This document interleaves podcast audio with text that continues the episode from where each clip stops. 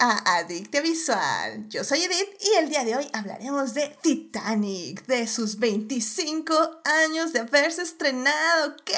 ¿25 años de Titanic? Efectivamente.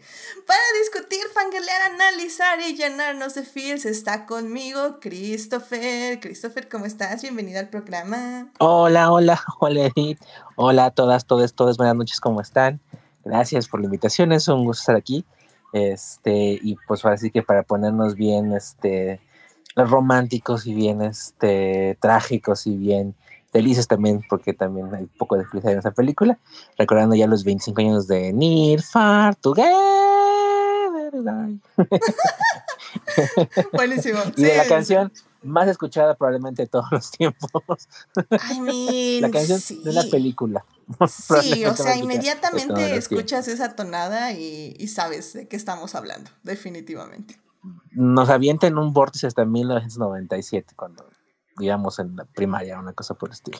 Sí, ya hablaremos de nuestras edades. La verdad a mí sí me entró un poco el shock, pero bueno, ya lo hablaremos en el programa porque sí tengo, tengo ciertas confesiones que dar, así que quédense querido público porque se va a poner interesante.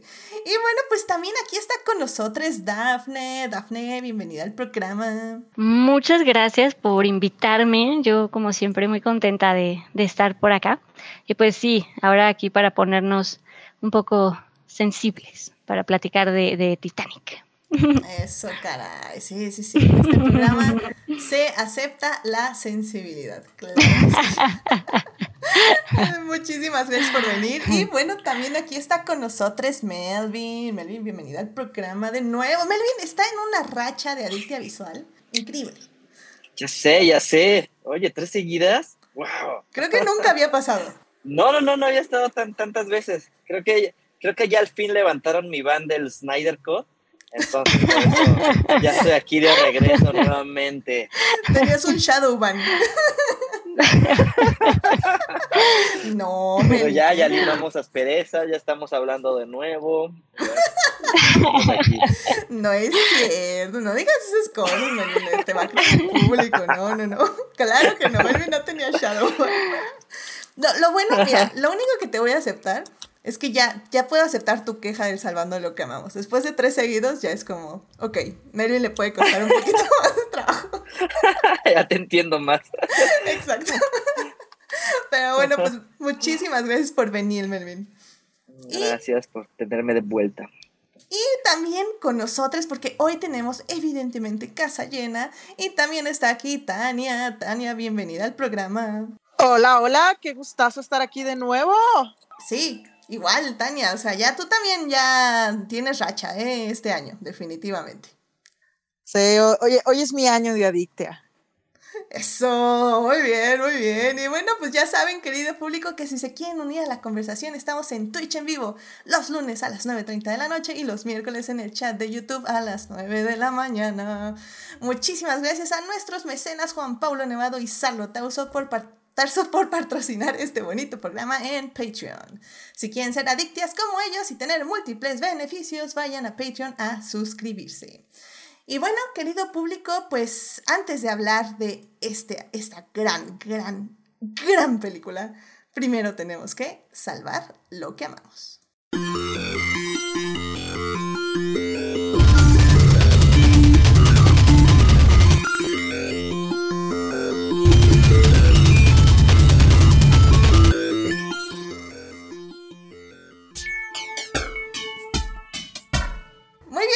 Aquí para salvar lo que amamos. Christopher, ¿qué te gustaría compartir con el público esta semana? Bueno, yo les quería comentar y les quería compartir una nueva película que estrenó apenas el viernes en Estados Unidos vía Hulu y aquí México llegó en Star Plus, que se llama Fire Island.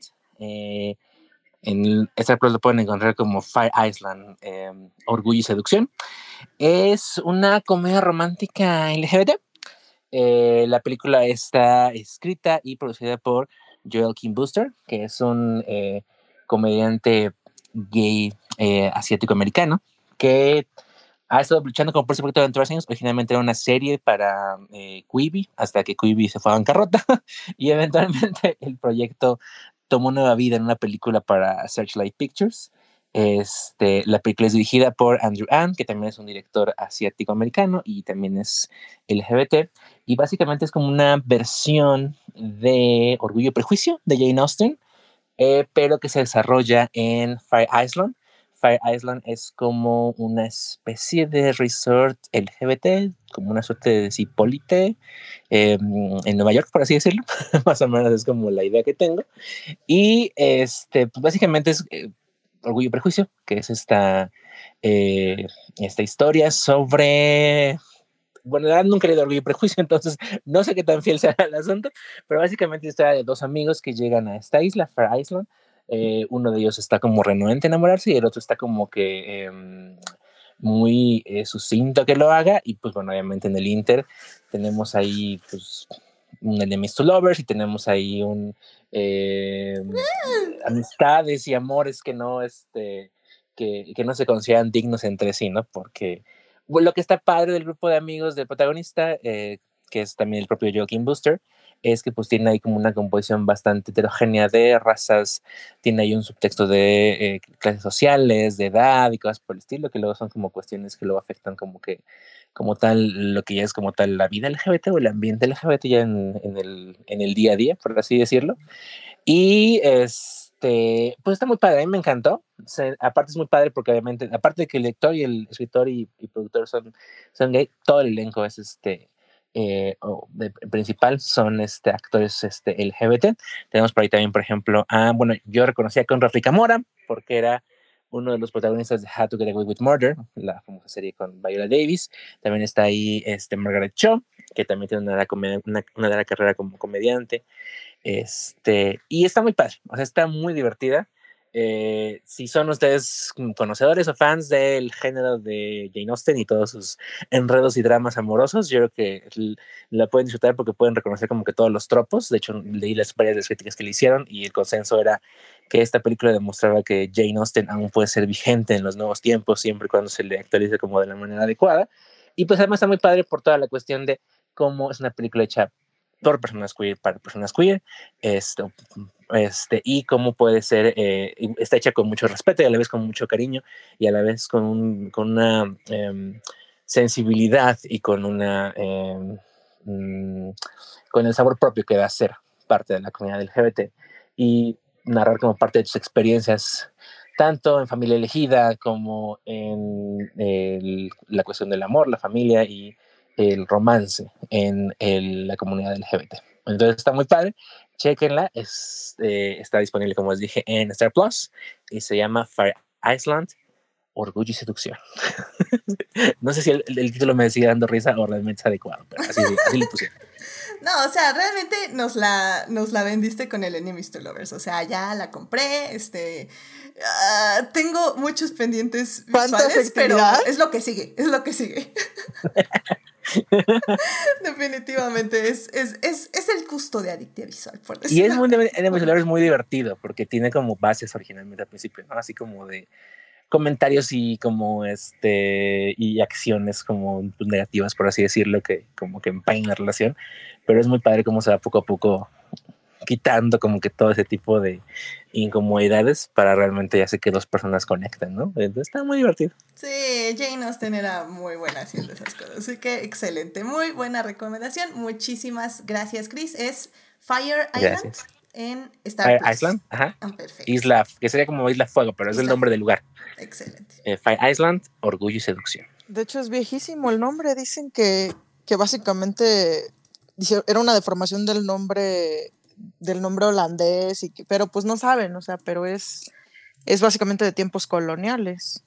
Cool. Muy bien, muy bien, excelente. Pues muchísimas gracias por traer esto al programa. Gracias. Dafne, gracias, Dafne, ¿a ti qué te gustaría compartir con el público esta semana?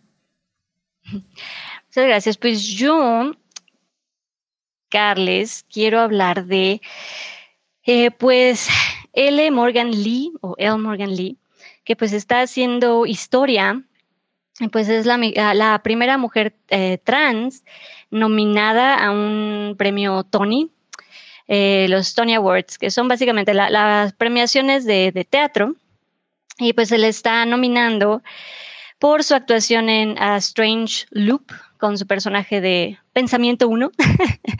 Em, y pues nada, haciendo historia y lo hace muy bien. La verdad es que es, A Strange Loop es una cosa muy, muy divertida y pues da gusto que se esté reconociendo a, a L. Morgan Lee o el Morgan Lee y pueden este, escuchar un poco de A Strange Loop. Eh, hicieron un Tiny Desk Concert con NPR Music.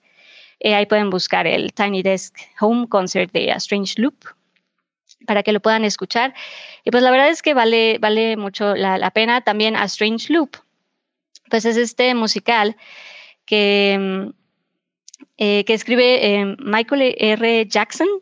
Y pues em, bueno, básicamente habla de este eh, escritor, de este um, ujiero, acomodador eh, negro que está escribiendo un musical eh, sobre sobre un acomodador negro que está escribiendo un musical que está, ¿sabes? Es, es, el loop, que está muy divertido. Es una cosa muy chistosa, muy rara, en donde los personajes básicamente son sus pensamientos y pues sí, es este hombre eh, gay, negro, que, que, está tratando de escribir un musical y se inspira en su propia vida. Y es este, pues justamente Strange Loop que va haciendo y está muy divertido. Entonces ahí sí le pueden dar una, una, una revisión, eh, pueden ver ahí el, Tiny Desk Concert para que se den una, una idea y también pueden pedir luego ahí el, está el libro de la, de la obra y pueden pues también escuchar la música, pues ahí, para que se acerquen un poco a la historia. Wow, no, se oye muy interesante. ¿eh? Sí, la vendiste muy, muy bien. Eh, la, la, voy a buscar, la voy a buscar. Es, es, son de esas cosas que yo creo que cuando alguien las escribe es como, wow, no puedo creer que escribí esto, pero funciona. Correcto. Funciona. funciona. Sí, exacto, exacto. Pues muchísimas gracias, Dani, por traernos esta noticia de El Morgan Lee nominada al Tony y pues de la obra en la que protagoniza. Así que, bueno, en la que actúa. Entonces, está uh -huh. increíble. Muchísimas gracias, Daphne. Melvin, ¿a ti qué te gustaría compartir con el público esta semana? Mm, pues esta semana quiero compartir algo personal, eh, a propósito también del mes. Eh, durante la pandemia yo descubrí una comunidad que es el Pop Play, que es básicamente gente que le gusta pues actuar como perros, usar máscaras, este, es como todo un subgénero del, de lo que es como la comunidad leather en general. Y lo traigo porque justo me está a propósito de lo que hablé la semana pasada del Celebration. Creo que está bien padre eh, como ir encontrando estas comunidades donde, eh, pues donde cada quien se sienta a gusto y seguro. Y para mí fue esto, que es una, fue una especie como de, de hacer también cosplay. Este, y, y como desde que salí del closet, pues he, tratado como de encontrar mi tribu y, y creo que finalmente la encontré aquí y a mí, o sea, algo de lo que me gusta es justo que haces como esta especie de cosplay, donde creas como tus propios personajes, este, o sea, no es nada más como de, ah, bueno, este, me he visto de, uso una máscara de perro y ya, sino creas como todo un personaje, toda una identidad y, y he visto que a muchas personas como yo que de repente somos muy introvertidos o tenemos ansiedad, este, es como nuestra manera de ser más expresivos y de jugar con otras personas, este, conocer nuevas personas y, y justo de lo que me gusta es crear estas identidades. Yo, por ejemplo, mi, mi alter ego es un, es un Poppy Sith, entonces tiene muchos elementos de Star Wars y de Kylo Ren, y de hecho se llama Ren. Y y pues nada, nada más quería compartirles que existe, existen muchas subculturas, tribus que a veces como que las ven con muchos estigmas o prejuicios y, y no, al final son como lugares donde al contrario son lugares donde nos sentimos más seguros y donde podemos jugar y expresarnos como de una manera que en el mundo real no sería posible. Wow, no, pues eso está muy, muy interesante. Eh, la verdad digo, evidentemente en mi 100% ignorancia, yo creo que lo, lo, primero que recordé fue el personaje de Dean Pelton en Community. Eh, Eh, que, que, eh, como digo, puede ser nada acerca de ello, pero también suena algo como Dungeons and Dragons y como ir a una feria medieval Ajá. también. O sea, suena muy interesante, ¿eh? Ajá. Sí, ¿no? Sí, sí, sí. Ándale, yo lo relaciono mucho como justo ese tipo de cosplay, como de ir al festival medieval y te disfrazas de vikingo o así, ¿no? Oh, Este, sí, es como crear, ajá, nuevas identidades, jugar, qué cool. ¿sabes? Sí. Ah, y, y me encanta que, que tu geekes llega hasta todos lados. Kylo Ren Forever. Sí, claro. Kylo Ren Forever, sí, sí, sí. O sea, no sé qué nació primero, el cosplay de Kylo Ren o el del Poppy Ren. Y ya se mezclaron. A ver, a ver, a Y ahí, humildemente tengo ahí, tengo, o sea, lo juego mucho en TikTok y pues ahí tengo humildemente 1400 seguidores, pero es muy divertido. Oh my god, ¿cómo Oye, TikTok, Melvin? ¿No ves que TikTok este, rejuvenece este programa? Claro, ya tienes que mudarte a TikTok también. Ah, de hecho, ahora que, que tengo un nuevo artefacto. ya, ya, hay, hay planes, hay planes, hay planes que no se podían antes, así que o sea, va a haber TikTok adictia. wait for it, wait for it. Muy bien, muy bien. Perfecto, pues muchísimas gracias, Luego Melvin, te por paso el compartirnos TikTok. esto. sí. Sí, sí, sí. Pásenme, pásame tu TikTok. Claro que sí. Muy bien. Pues muchísimas gracias por compartir esto con el público. Em, Tania, ¿a ti qué te gustaría compartir con el público esta semana? Hola, hola. Pues bueno, ahora, para esta semana yo tengo la obra de la autora y dibujante Sophie Campbell. Y me acabo de dar cuenta que me da tristeza no poder poner la cámara porque tengo los cómics aquí, pero bueno, tendrán que conformarse. Aquí, bueno, Si me hubieras avisado antes, podría haber arreglado algo. Pero. pu- pu- subiré fotos después. Muy bien. No, pásame, me las pasas y las ponemos en los posts. Claro que sí. Bueno, aquí, aquí básicamente tenemos variedad de todo. O sea, ¿quieren obras originales? Tenemos obras originales. ¿Quieren cómics de licencia? Tenemos cómics de licencia. Eh, ¿Quieren Slice of Life? Que parece que no es realmente Slice of Life, pero la mayoría del tiempo ocurren cosas extremadamente mundanas. Tenemos eso.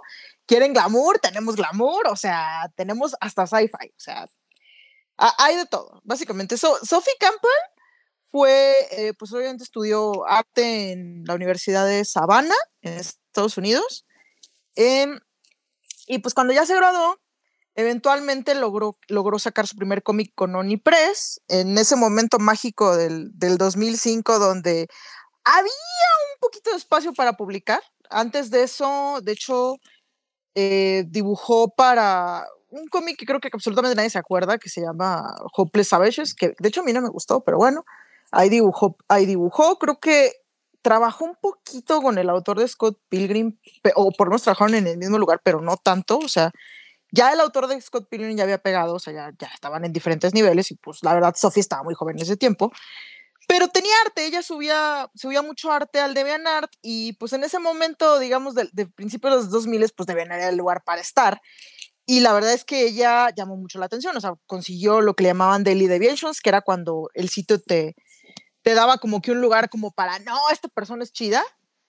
Eh, y pues la verdad se lo merecía mucho. Tenía un estilo muy particular porque por una parte era influenciada por el manga, pero por otra parte tenía un estilo como mm, realista, pero realista caricaturesco, caricaturesco. Era muy curioso porque haz de cuenta, el realismo era, por ejemplo, en los cuerpos. O sea, los cuerpos se veían muy realistas, pero como que ya que te das, ya que te das cuenta, hay ciertos rasgos que son algo caricaturescos, pero por ejemplo, en el, en el primer volumen era muy interesante porque los ojos, te digo, como digo, se veían relativamente realistas, pero las líneas eran, eran muy limpias y, y decías, no, pues estos son cuerpos que yo puedo ver en la realidad. Y aparte tenía variedad de cuerpos, o sea, teníamos chicas muy delgadas, chicas gorditas, chicas muy gorditas. Y, y, y- realmente no muchas eran iguales, incluso si, si le gustaba dibujar labios grandes o cierto tipo de chicas gorditas. Y luego como que fue agarrando más variedad. Empezó con este título de Wet Moon que era en apariencia un slice of life, pero luego se vuelve, se vuelve de, ok, algo no está perfectamente normal. Y, y para cuando ya te acomodaste, básicamente te das cuenta que hay un, ases- hay, un asesino hay una persona asesinando serialmente suelta. Se tardó muchísimo tiempo en publicarse, al final terminaron siete volúmenes. Yo no he podido leer el final, pero, pero la verdad es que es, fascinante. O sea, incluso el arte de cada volumen llama mucho la atención porque le cambia mucho el estilo. Del volumen 1 al volumen 2 no cambia tanto, pero luego de repente cambia salvajemente, porque evoluciona mucho allá en su estilo de dibujo, ya no le gustan las mismas cosas pero pues como que no guarda la, fascinación, o sea, es, es un cómic que parece que no pasan muchas cosas, pero como que obtiene cierta fascinación bullerista de, de ver a estos, estos, posa, estos morros saliendo de la adolescencia siendo, siendo góticos, terribles, pero no perfectamente terribles, pero digo, es, es curioso, la verdad es curioso. Después de eso, básicamente hizo una obra de zombies con Tokyo Pop, en ese momento que Tokyo Pop estaba publicando autores, Desgraciadamente Tokyo Pop se, se, quedó los derechos y la obra no llegó al segundo volumen, eh, ya no se consigue, está, más, está más descontinuada que, bueno, o sea, de la lista de cosas descontinuadas no sé, no, sé, no sé con qué compararlo, pero está súper descontinuado. Eventualmente, Sophie Campbell decidió básicamente hacer una especie como de final informal. Está ahí en internet en su sitio, pero pues realmente nunca pudo recuperar el control de esa obra, así que pues bueno, está perdida, digamos. Eh, participó básicamente en la, en, la iniciativa de DC de hacer como que cómics para chicas, que porque querían que las que leían manga se graduaran a cómics. Eh, la verdad la línea fue muy corta, eh, fue, yo diría, mal avisada, tal vez por una parte como que un poquito antes de su tiempo y por otra parte muy mal, muy mal hecha, porque había muchos autores buenos, eh, había básicamente escritoras que, habían, había, que ganaban premios en novelas de Nueva York. Ahorita ya es pan nuestro de cada día de que, de que una escritora juvenil de repente hace algún trabajo no, no con, digamos que no en continuidad para DC, o sea, ya ahorita lo que es la, las versiones juveniles de Batman y todo eso, pues ya son el pan nuestro de cada día. En ese tiempo no. Aparte que, que en esta línea, pues no usaron personajes de licencia, sino que decidieron que usaran historias propias, pero pues algo que ocurrió de repente es que la mayoría de los autores terminaron, terminaron siendo hombres, eh, la verdad los cómics no se iban por fantasía en, esos tiempos donde básicamente las novelas que más vendían eran y Crepúsculo y los mangas que más vendían eran Naruto y Vampire Knight, que, en otra historia esos son lados de la misma moneda. Pero eh, Sophie Campbell sacó básicamente una obra que se llama eh, Water Baby, que también está descontinuada, creo que está descontinuada, pero no sé si también la republicó, que, que es de una surfista que pierde una, una pierna en un ataque de tiburón. Y pues ahora tiene que lidiar, ahora tiene que lidiar no con el acostumbrarse a vivir sin su pierna, sino básicamente con el desastre que es su vida, porque la chamaca es un desmadre. O sea, llega su ex dice que a cuidarla y nomás le causa más problemas que beneficios. Después de eso, tenemos a que la, la, autora definitivamente tiene personajes muy, este, muy, muy, coloridos. muy coloridos. Y por ejemplo, la verdad, eh, ¿cuál, ¿cuál, sería como su obra más, este, eh, icónica que tú dirías? Pues es que, ay, icónica, es que no sé la verdad, o sea, no, es que lo que pasa es que por lo mismo esas obras no salieron del indie, pero por ejemplo, si quieres algo más conocido, ella manejó un arco enorme de las tortugas ninjas, más no sé si sigue en el mismo, porque la verdad me quedé sin dinero, ya no pude seguirla. O sea, e, es uno de los arcos recientes de las tortugas ninja, cuando gran parte de la ciudad de Nueva York termina mutando en animales, cosas y así. Entonces, y por lo que he visto, como que, como que ha sido un arco muy padre. Ella durante muchos años hizo portadas justamente para las tortugas ninja pero no fue, digamos, que hasta la década pasada que como que ya, ten, aquí está tu título, está en continuidad, está con la bendición de, de uno de los creadores de las tortugas, niña, tú dale.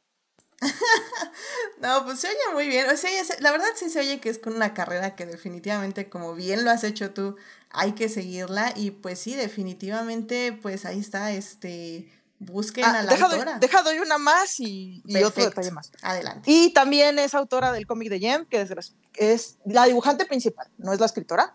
Pero haz de cuenta, es fantástico, yo lo recomiendo mucho, no importa que, que realmente no haya tenido final, o sea, se puede asumir que las cosas siguieron de ahí. Y bueno, así, el, último detalle, dado que es mes del Pride, eh, pues más vale mencionar que Sophie Campbell es una mujer transgénero. O sea, por, dado que luego, bueno, cuántas, cuántas autoras tenemos. Ahorita ya hay más, o sea, ya tenemos, resulta que varias webcomiqueras se salieron del closet y todo eso, pero, pero por ejemplo, Sophie Campbell, ahorita en vez del Pride, tenemos una mujer trans en, los cómics, es, eh, escribiendo y dibujando a las tortugas niñas, o sea, pura calidad. Y bueno, para cuidar su economía, les voy a decir dónde pueden leer de gratis eh, su cómic de sci-fi de Shadow Eyes, que es de una chica que de repente se transforma en una especie como de alien kawaii, o sea, alien como la película de, de Alien, y decide hacerse superhéroe y las cosas se ponen muy raras. Lo pueden leer en Shadow de sombra, luego Eyes de ojos en plural, cómic todo pegado, luego punto tumblr.com. Ahí no está completo ahí, pero pues está una muy buena parte. Y pues ahí lo pueden conseguir si no, si no están todavía listos como para comprar alguno de sus cómics, porque ahorita la mayoría los están publicando en la editorial de Iron Circus. Ok, ok. Ay, digo, sí, cúbrete los oídos, Chris. Yo sé, yo sé que. O sea, ya saben, los medios alternativos son medios bueno, para, para, para que, para que no tengan que recurrir a eso, para que no tengan que recurrir a eso, aquí les dejo esta probadita de Tumblr.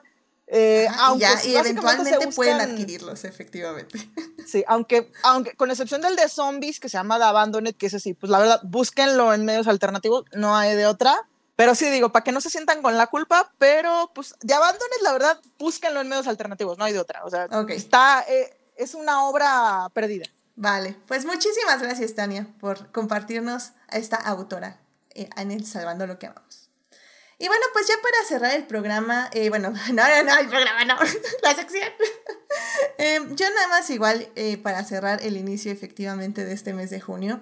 Eh, les quiero compartir algo, un discurso que siempre me sale, eh, porque bueno, lo empiezan obviamente a retuitear, retiktokear, re, re todo en esta época, en junio.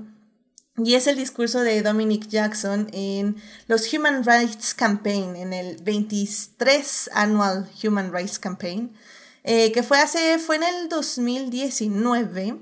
Y, híjoles, es un speech, es un discurso que siempre me pone la piel chinita, eh, que habla justamente acerca de, ella, acerca de la comunidad, acerca de que lo que ya, eh, ya se quiere, o sea, más bien lo que ya se necesita exigir más que pedir.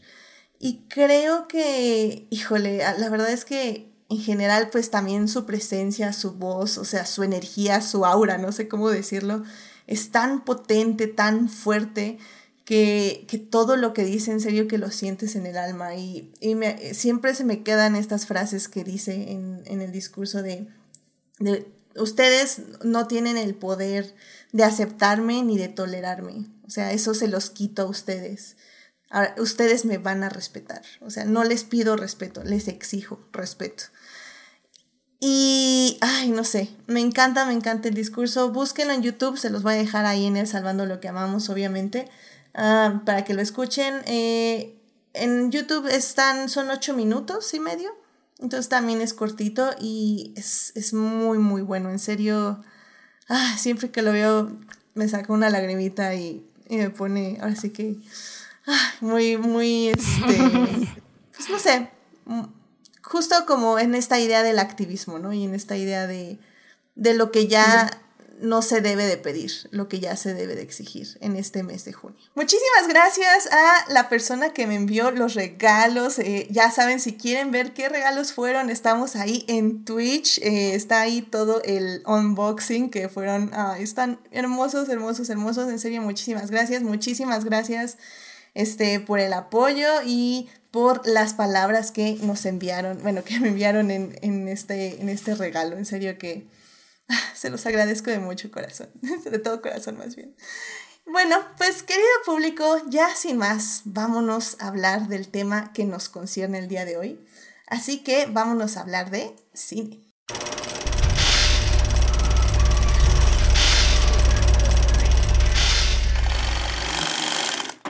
Muy bien, ya estamos aquí para hablar de cine. En esta ocasión vamos a hablar de Titanic, la película que cumple 25 años de haberse estrenado. Esta película se estrenó en 1997. Está dirigida por James Cameron, protagonizada por Kate Winslet y Leonardo DiCaprio cuando literalmente eran unos bebés. O sea, en serio que qué bonitos. y bueno, pues esta película eh, rompió récords, box office, o sea, todo, o sea, tuvo todo, todo. Eh, evidentemente, eh, pues sí, la película habla del Titanic, de este famoso barco que decían que era que no se podía hundir, que partió de este Londres, de si no mal recuerdo, de Londres, sí, de Southampton. De Southampton y que iba a ir a pues aquí Dice, aquí dice Liverpool, pero no sé si lo construyeron en Liverpool o salió de ahí. También podría ser. ¿De, de, Southampton? ¿De Southampton? Creo que fue de la construcción. O de, o de Northampton. No sé. Ah, Pero ahorita lo averiguamos, no se preocupen. Y bueno, pues que eh, a la mitad del camino, pues eh, choca con un iceberg y se hunde y pues fallecen miles de personas. Pero bueno, en este caso, James Cameron le da un toque dramático y también tenemos una historia de amores prohibidos, amores que no se pueden hacer y, y pues donde el amor lo vence todo. Y la verdad es que, wow, o sea, wow. Pero bueno, pues para hablar de esta película, en la primera parte eh, vamos a hablar de la historia del Titanic, un poco de la historia de la producción también, que es impresionante. En la segunda parte vamos a hablar de los personajes y en la tercera parte vamos a hablar del legado de la cinta. Así que bueno, sin más, vámonos a la primera parte. It is not a donut hole, but a smaller donut with its own hole. And our donut muy bien, ya estamos aquí para hablar de Titanic, esta película de 1997 que pues este ya cumplió 25 años. Damn, what? Y pues de hecho esta película la pueden ver en Star Plus, ahí está. No sé, ¿alguien aquí la vio en Star Plus? Sí, yo la vi ahí. en Star Plus, sí. ¿Qué tal es? es que, ¿Qué versión? ¿Sí está restaurada? ¿Se ve bien? ¿Todo bien, Melvin? Estoy casi seguro que sí fue la restaurada. Ok, perfecto. Sí, porque, sí, porque como buena película blockbuster, pues sí, ya ha tenido restauraciones, este, ya ha tenido tratamientos y pues por los aniversarios también. Entonces, y eso por el tipo de director que tiene, o sea, porque es, es, el tipo de director que va a agarrar y se va a poner a, a arreglar cuanto detalle tonto se le atraviese, dicen que hasta el cielo básicamente tuvo que cambiar porque, porque el agua fiestas de Nel de Grace llegó a, a decir que, que, el cielo no era correcto en su forma muy agua fiestas. Justo, la forma, la forma para corroborar que es la versión restaurada es si el cielo es correcto. Wow, ok, ok. Ves a saber cuál es el cielo correcto, pero sí si las constelaciones hacen sentido en la versión restaurada. Sí, yo, yo la vi por otros medios, este, y, y la verdad sí, o sea, la imagen se ve increíble y es que justamente hablemos de la película porque al final del día creo que en su momento eh, fue una de las películas más caras y realmente la única razón por la que la siguieron haciendo fue porque James Cameron era ya James Cameron, ya tenía un nombre y una reputación. Pero bueno, Chris, ¿por qué eh, no nos cuentas un poquito más de justamente la producción de Titanic? Bueno, fíjate que en esa parte lo que mencionabas de que es una producción cara, eh, de hecho la película es una coproducción entre dos estudios grandes, por lo mismo de que era demasiado cara de hacer y el riesgo era muy alto para este para un solo estudio. La película es una coproducción entre Paramount y 20th Century Fox. Por eso la película es en Star Plus. porque se, se, se distribuyeron, la, se, dividieron la, la, distribución. Paramount la distribuyó en Estados Unidos y este 20th Century Fox la distribuyó en, en, este, en el resto del mundo. Yo de verdad le quería comentar, bueno, como dato, porque sí me, pareció, sí me pareció muy padre desde que, desde que se hizo, porque eso fue lo que proporcionó mucho, es que la película se filmó parcialmente en México. este, en el bello Rosarito, ¿no sabían? O sea, incluso antes de que Piratas del Caribe pusiera su barquito ahí. Hace muchos años, pero que ahorita ya están como de capa caída, Fox, 20th Century Fox, tuvo unos estudios en, como dice, eh, eh, como dice Tania, en, en, en California Norte, bueno, en California, en las playas de Rosarito, que se llaman los Fox Baja Studios, así es el nombre como tal del, del estudio. Y básicamente, pues eran unos estudios este, acuáticos, tienen un tanque de agua inmenso y cosas por el estilo. Y por la cuestión de la cercanía y de que en ese momento el país era mucho más seguro, tristemente, y cosas por el estilo, James Cameron decidió filmar partes de la película. Todo lo que son básicamente close-ups, todo lo que son tomas cerradas, todo lo que son probablemente las, las, secuencias donde tiene que hacer como muchos acercamientos y requieren como que un ambiente ciertamente controlado. La gente brincando que, ve, que, ven, básicamente eran en su mayoría gente, gente local que le pagaron, creo que. Y exactamente. Una cantidad por día y, hicieron comida por mexicanos. hacerlo. Sí. Exactamente. Entonces, este, esto es, bueno, es algo que a mí siempre me ha gustado mucho resaltar porque la película es, es medio, es, tiene ahí su toque mexicano, por así decirlo, porque fue filmada en, en Baja California, en, en Rosarito. Titanic, en hermano, Baja. ya eres mexicano. Exactamente. Oscar es de México, caray. Diga, Oye, digamos, pues sí. digamos, que por eso Las querían citas. adoptar a Leonardo DiCaprio tan rápido. Había hay un historial de por medio. Pues ahora sí que aparte, pues que James Cameron ya nunca regresó a filmar a México. Dime cuándo volvió. Todo mal, todo mal. ¿No Creo que Avatar 2 ya se no se grabó filma también en, en, México? este, en, en escenografía. Avatar es pura, este, pura, Ah, bueno, sí, ya. pura pantalla.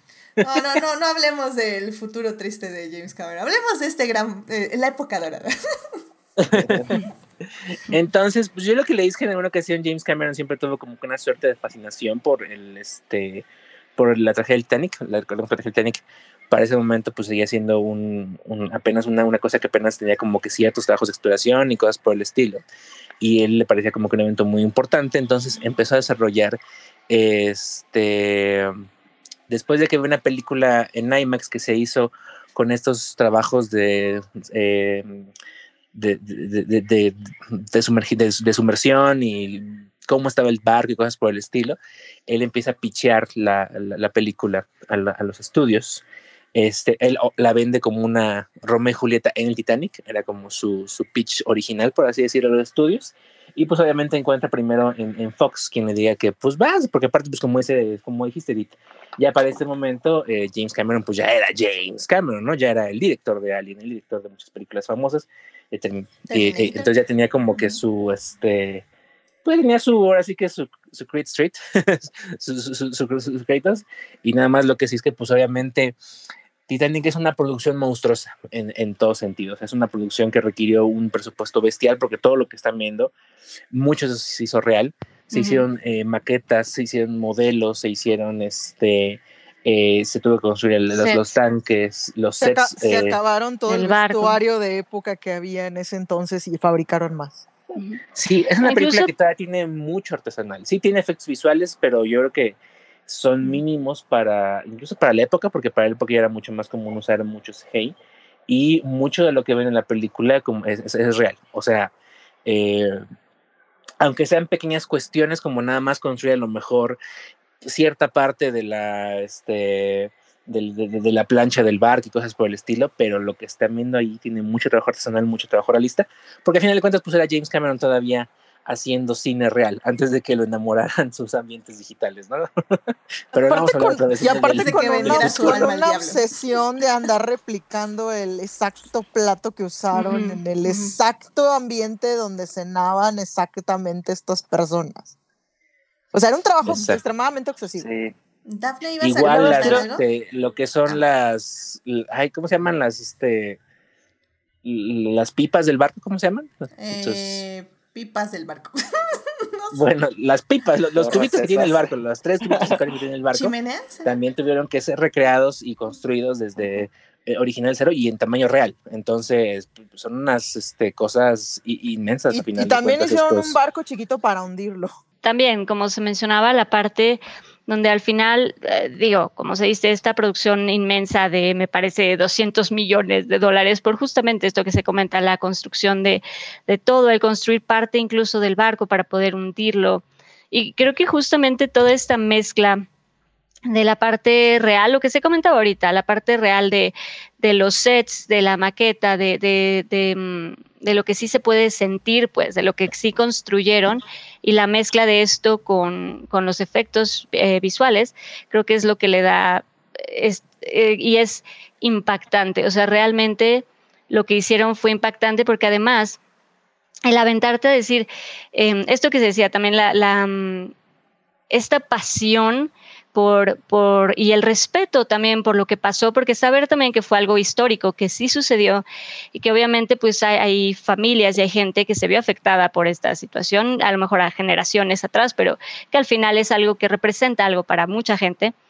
Eh, y pues también es bonito que este respeto por cuidar que fuera lo más... Eh, pues sí, eh, cuidado posible, ¿sabes? Que tuviera todo el detalle de, esto, de investigación, de reconstruir, de no decir nada más voy a hacer cualquier eh, tontería, sino voy a tratar de, o sea, genuinamente voy a hacer todo lo posible por, respetar e incluso lo bonito que es que al principio de la película, las, todas estas escenas en, de viendo el barco hundido son el Titanic, o sea, son reales de, del, del, los restos del Titanic y del Titanic en el mar.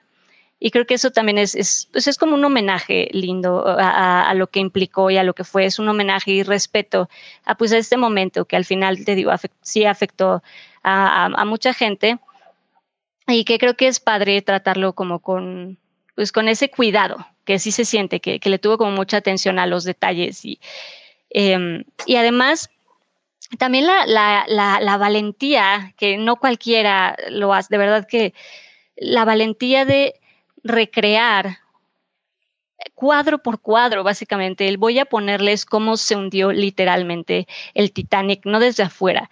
Lo van a vivir, lo vamos a tener, lo vamos a, vamos a estar ahí. Van a ver cómo se va a romper, vamos a ver el, el cómo poco a poco se va hundiendo, vamos, eh, no sé, creo que es una gran forma de hacerlo y es realmente es cautivante, realmente es hipnotizante, es trágico, es horrible, pero es cautivante, o sea, no puedes evitar ver lo bien hecho que está y, creo que sigue impresionando. Hoy en día sigue siendo muy impresionante estos momentos y, y, lo real que lo logró capturar, o sea, creo que se siente muy, muy verídico, aunque sabemos que son maquetas y aunque sabemos que, que son sets, logró transmitirnos ese momento y logró, eh, creo que, que estuviéramos ahí, ¿no? como atraparnos en ese, en ese, en esta tragedia. Uh -huh. No, pues hasta, hasta el día de, de, hoy, Edith, cuando la vio la película a, las, a los ocho años, hasta el día de hoy no se ha podido subir a un crucero después de ver claro, claro. Sí, sí, sí, sí. No, es, que, es que sí, o sea, a los ocho años fue impactante. Sí, sí. No, y, y eso es como dicen, o sea, al final día la, la oficina donde mandan los telégrafos, es igualita a la de las fotografías, o sea, realmente como bien están diciendo, o sea, fue un trabajo histórico, o sea, incluso eh, Tania que me estaba comentando el otro, este, hace ratito en, en un chat eh, de los perros que suben al barco, literalmente buscaron manifiestos para ver qué tipos de perros subieron un barco, al barco y solo uno de esos fue que encontraron la raza, los otros no los registraron como por raza pero pusieron al perro de la raza que se subió pero, al Titanic. Pero las, gan sí. las ganas le echaron. Ah, por no, cierto, sí. eh, un minuto de silencio, bueno, no, un segundo de silencio por todos esos perritos y mascotitas que salieron en esa película que probable, que ya no viven porque ya pasaron más de 20 años y desgraciadamente los animalitos no viven tanto. Pero sí, sí, no, definitivamente, o sea, creo que en ese aspecto, o sea, pueden ver la película con la certeza mm. de que cada cosa que están viendo, vestuario, util utilería, este, escenografía, todo eso es 100% investigado. Y una que otra cosa es modificada obviamente para efecto uh -huh. dramático, ya iremos diciendo como algunas más importantes, pero bueno, así como algo muy banal como para que se den una idea, es que por ejemplo en el cuarto donde mandaban los telégrafos era muy ruidoso y en la película no es ruidoso, o las calderas que se ven ahí donde básicamente van los motores del Titanic, eran muchísimo más eficientes, no había tanta gente, están como divididas en partes y, y, pues James Cameron lo único que hace es como juntarlas, ponerles fuego por dentro, que evidentemente eso tampoco pasa en las reales. O sea, son detallitos, pero que al final del día, o sea, me acuerdo, o sea, ver justamente el cuarto interno de máquinas del Titanic también es muy impresionante. Uh -huh. O sea, realmente uh -huh. sí es una reverencia tanto al pues al barco en sí como pues a toda la gente que vivió pues esta tragedia, uh -huh. ¿no?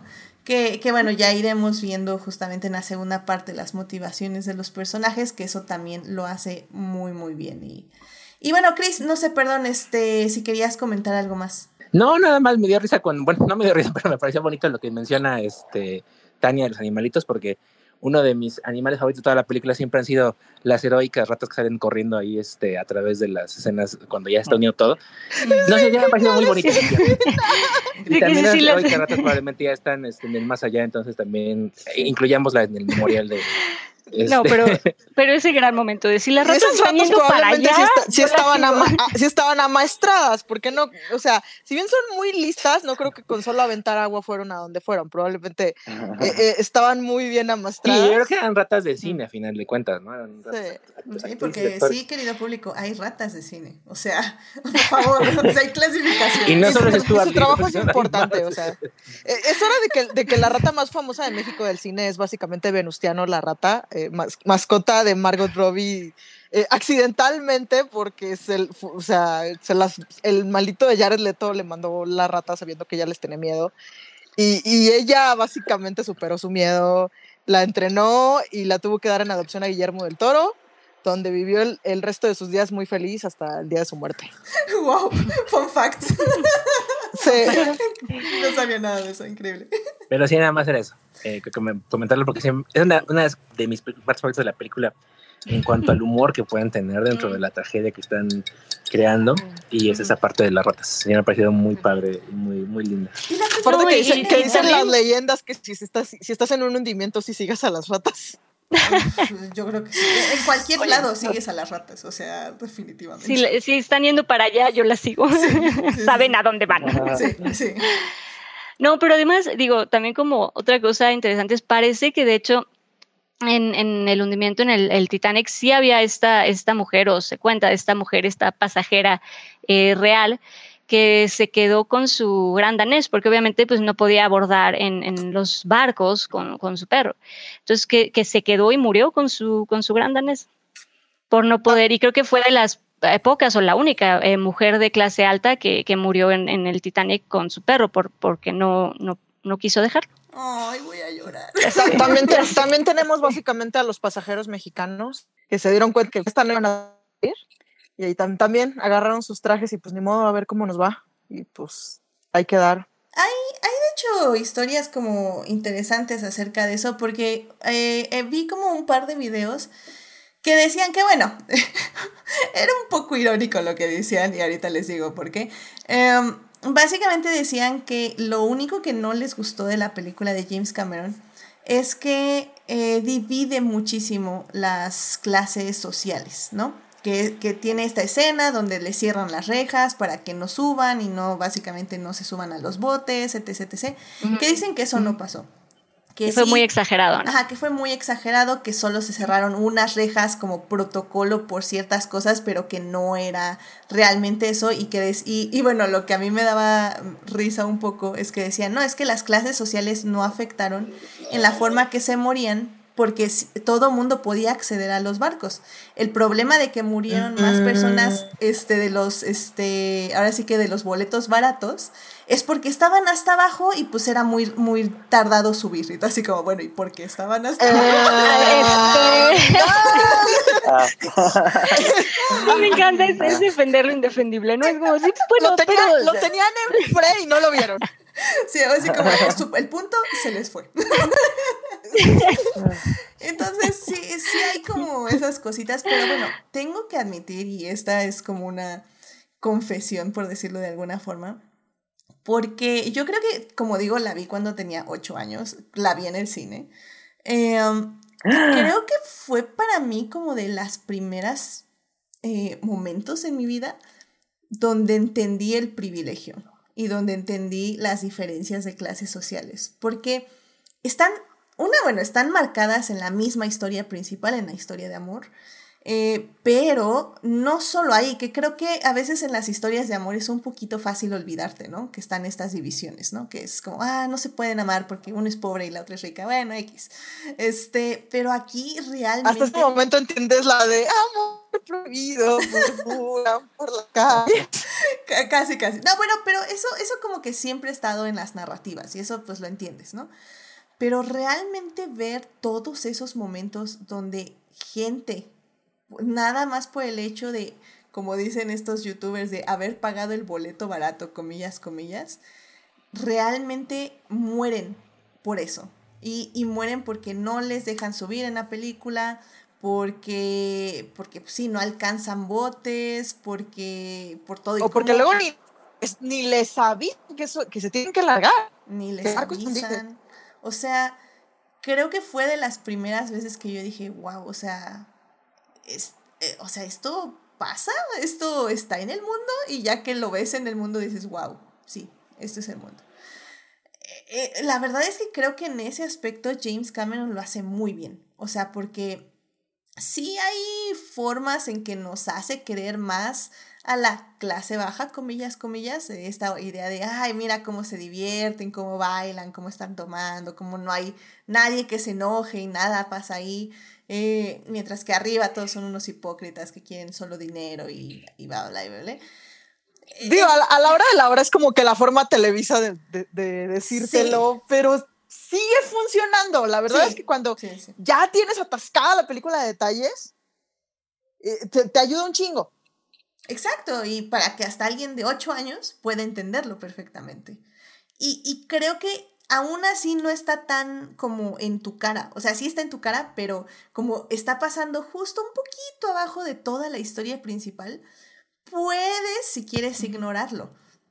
Puedes intentar ignorarlo, pero, pero realmente está ahí. Y creo que es algo que aprecio, o sea, ahora que volví a ver la película, porque hace años, esta sí hace añísimos que no la veía, yo creo que, no sé, o sea, yo creo que no la veía hace 20, no menos, como unos 15 años. Y realmente fue una de las cosas que volví a, como que pude apreciar un poquito más, ¿no? Pero Melvin, ¿por qué no nos cuentas un poquito de, de la película y de tu experiencia o de cómo, cómo ves, cómo ha sobrevivido Titanic? O bueno, más bien, ¿cómo, cómo es la película en esta, en esta revisión? Ah, pues no fue tan extraña porque es de mis pelis favoritas y al menos cada dos años en diciembre siempre la veo.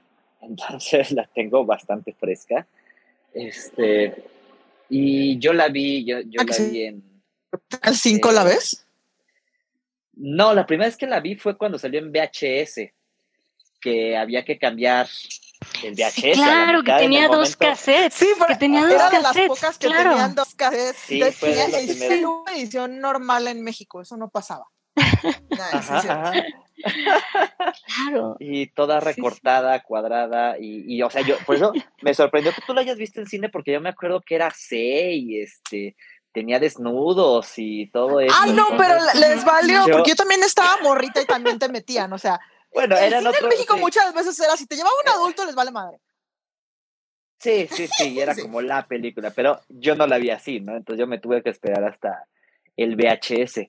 Y justo me estaba acordando de esa primera experiencia y qué diferente veía el cine, ¿no? Porque era este, una tele cuadrada, chiquita, ¿no? Este, el momento más climático era, ah, te cortaba para cambiar el VHS con toda la familia ahí hablando y todo, ¿no? Este, y creo que desde esa primera vez me impactó. Y, y te digo, se ha vuelto eh, creo que cuando la volví a ver así bien, bien, fue cuando la estrenaron aquí en, eh, en Cinépolis en la 4, en la versión 4DX, que es que tiene los efectitos y todo. Y Ah, te uno aventaron de los agua. efectos, ajá, sí, y justo uno de los efectos es cuando están escupiendo y te escupen en la cara. es muy divertido. Este, y fue una experiencia bien rara, pero la vi ahí otra vez y dije, wow, esta peli es buena.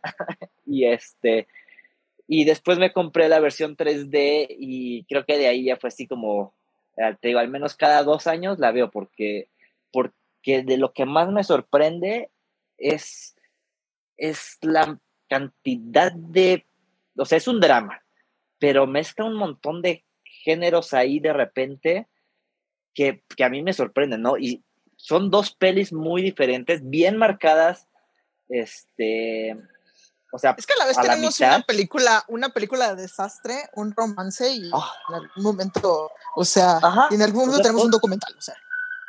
Sí, Exacto. Es Ujú, súper raro. Por ejemplo, algo, algo de lo que. Perdón, creo que se oyen aquí unas sirenas. No te Eh, preocupes, esto sigue. pero, este, algo, algo, por ejemplo, la primera vez que la vi que me. ¿De qué, de qué trata esto? Fue justo cuando empieza la peli y dices, ok, estás esperando Titanic, obviamente peli de época, romance, melodrama, y empieza con un documental. Y yo me quedé así, en el presente. Y es como de, ¿what? O sea, no tiene sentido. Y, y se salta un montón de, como de reglas de narrativa porque empieza con un documental, luego presenta a la protagonista que cuenta la historia de Titanic en una voz en off, como si fuera flashback, pero luego vemos como puntos de vista que no son de ella, y de manera aleatoria en toda la peli, de repente aparece su voz en off, de repente regresamos al presente sin sentido, nada más para que digan una frase y volvemos al pasado, o sea, la verdad es que no tiene nada de sentido eso, pero ahora que la vi como con ese análisis fue así de, pues, funciona, o sea, es una peli que sorprendentemente funciona en todo, ¿no? Y de hecho, de lo que más me sorprende de esta peli es que, o sea, el señor más allá de querer contar una historia de amor en el Titanic fue, yo quiero hacer mi, yo quiero meterme con cámaras al, al este, ¿cómo se dice? Al wreck ship o no, no, bueno, Sí, a- a los- Al- a, restos, al- a los restos. Ajá, al Titanic, sí. ¿no? Y ya me ganó alguien, pero yo quiero meterme con más cámaras y todo. Con ¿no? cámara. Ya, Con un y inventado submarino que literalmente se acaba de inventar y que casi casi tuvimos que pagar porque no es una película de. James Cameron, sino se inventa tecnología nueva. O sea, todo Titanic es nada más, fue como un pretexto para que el señor se metiera a ver eso, porque es un clavado de eso, de Ujú. Titanic y de los barcos y de ingeniería y todo eso, ¿no? Y su genialidad fue, bueno, ahora tengo que justificar eso, ya les vendí una historia de Romeo y Julieta, ahora tengo que hacerla y hacerla bien, ¿no? Y, y pues, o sea, me impresiona de verdad cómo funciona toda su peli, cómo nos vende, o sea, cómo reinventó el blockbuster, este, con una peli de época, ¿no? Que dices, bueno, o sea, lo más interesante es un, el barco hundiéndose, ¿no? Y, y, y no, toda su, su clavadez, su intensidad hizo que funcionara todo, y es No, impresionante. y, jue- y juega contigo, o sea, la- el momento en que se va a dar el iceberg te lo pone como, no manches, no manches, quizás no le pegan, quizás no le pegan, sí, ya le pegaron. exacto. luego después- no. Y luego después es un, es un, así de, de, ahora está toda la gente, híjole, quizás se van a salvar, quizás se van a salvar, o sea, y, y casi sientes básicamente que esta gente va a sobrevivir y que la trama los va a cuidar, no, ni madres. No, exacto, Ah, exacto. sí. Y, y no sé si les pasó, o sea, yo sé que Edith le tiene terror al, al mar, pero a mí, a mí lo que me pasó con esta peli, y cada que lo veo me pasa lo mismo, siempre, y no sé si a ustedes también, es como, como es, pues, como va muy lento, así lo va hundiendo el Titanic poco a poco, yo siempre me pregunto, ¿yo qué haría en esa situación, no? O sea, plantea tantos momentos así de, no, y ahora se subieron al barco, y estos no, y faltan estos, y estos no creen que se va a hundir el barco, y etcétera, etcétera. Yo siempre estoy así de, ¿yo qué haría? ¿Yo me quedaría? ¿Yo me ahogaría? ¿O qué, qué haría? ¿No? Porque el señor maneja bien el thriller y el suspenso y todo eso. ¿Sabes, ¿sabes qué es lo peor? Creo que. A- el- Así de, ¿entrarías en pánico o te meterías a, a ver el Poseidón? Que por cierto, sí la estaban pasando en, ese, en, en el Titanic. No, y, y- En los- y digo, o sea que mira, el, el pensamiento más morboso que yo tengo al ver esta película, o este tipo de películas en general, es. O sea, entiendo, por ejemplo, las héroes, las muertes heroicas, porque hay un momento muy este, bello, la verdad, dentro del mismo, ya que el Titanic se está hundiendo, ya que está valiendo todo, eh, tenemos las muertes heroicas, ¿no? La, la pareja de ancianos que dice, no, pues saben qué, pues váyanse a su bote, pues yo ya, este, nosotros ya, Eh, nosotros ya es- vivimos nuestra vida, nos morimos aquí. Tenemos la mamá con sus hijos, tenemos al capitán que igual se encierra en su oficina, tenemos a... El ingeniero principal, el el arquitecto. ingeniero o sea, principal, ah, el, el rico que también le dice nada más tráigame un brandy y aquí yo me quedo. Y, y mi pensamiento morboso en esa hermosa escena de sacrificio humano es, bueno, que nadie pensó que se van, cómo se van a ahogar, o sea, o sea, o sea, está cool que te quieras morir, digamos pero que creo que hay una forma más bonita de morir, o sea, creo que puedes agarrar un balazo. sí. O sea, es que literalmente es como Sí. el, señor del brandy, ¿cómo se va a morir? O sea, le va a llegar el, la- cierto, el o agua sea. poco a poco y lo va a ahogar, lo va a eh, aventar por ajá. las paredes. El, el, el capitán, bueno, pues ya, ok, le revienta todo el agua en la cara, está ok. O sea, no sé, o sea, siempre me da un, un me da como una ansiedad horrible. Y creo que sí Pues sí, sale eso, el señor del brandy después. La orquesta que básicamente hizo eso. O sea, imagínate la impotencia de este barco se está hundiendo, toda esta gente se va a morir. Y yo todo lo que, todo lo que sé hacer, todo lo puedo hacer bien en este momento. Sí. Lo, O bueno, sea, lo de la y orquesta ese también momen- es así increíble. Sí, entonces haz de cuenta, o sea, como que en esos momentos te quedas, o sea, no puedo hacer literalmente nada, nada importa. Así que en este momento todo lo que importa es lo que se hace. Y es lo más importante del mundo. No, o y- sea, y, y como dice Melvin, o sea, al final del día, James Cameron lo hace tan bien, pero en serio, yo, eh, si me vieron ayer en Twitter, en serio que yo Sí, tengo un punto sí. que yo ya no podía, o sea, realmente tengo mis peluches aquí, algunos peluches, y los estaba abrazando porque te da tanta tristeza, tanta impotencia, tanta este ansiedad de todo lo que está viviendo la gente, de los que entran en pánico, de los que no, los que aceptan su destino, como dice Tania. Y, y pues como dice Sofía ahorita en el chat, ¿no? De, tam- que también ella tampoco sabría qué hacer en la situación, en esa situación. Y, y es tan, y está tan bien estructurado todo que puedes estar viviendo todas esas emociones, ver, eh, vivir las emociones de Sí. la gente, ver y vivir la ansiedad de cómo el barco está básicamente valiendo. Y aparte vivir todas las emociones siguiendo a tus personajes principales que también están Que- luchando por otras cosas. Exacto. Que, que de hecho, eso, eh, eso justamente es, es, es eh, lo increíble que ven, porque además eso que dices, lo hace muy bien, te pone todas las formas en que alguien puede reaccionar en un momento de, tragedia, ¿no? Como decían, ve- vemos el, el pánico, vemos la resignación, vemos el, el querer salvarte y el luchar por, por, no, no, yo no me quedo aquí. Entonces creo que eso, lo que dicen, lo hace muy bien, retrata como todo tipo de reacción. Además, esto que mencionabas al último, lo increíble, porque realmente lo, lo usa perfecto, lo usa muy bien, es que no solo vemos el hundimiento básicamente en, en, tiempo real, o sea, la última hora, o sea, la hora que tenía el Titanic para hundirse es la última hora de la película. Y estamos como viviendo con ellos el hundimiento literalmente, pero además la, la genialidad de que literal nuestros protagonistas van a estar en todo el barco, literal de arriba a abajo, para que vean todo. Uh -huh. o sea, les sí. vamos a enseñar absolutamente todo con ellos. O sea, ellos van a ser el pretexto, sí. claro, súper bien explicado. Dice, y ellos van a ser el pretexto para que veamos absolutamente todo hasta el último segundo sí. que vivió el Titanic. Hasta, o sea, son los últimos, los que quedan en, en la punta del barco, o sea, son los últimos que vamos a ver y es lo último que vemos del barco. Está muy bien manejado, Loco, usa muy sí. bien a los protagonistas, ajá, es una ajá. gran mezcla de, de, las, de las tramas.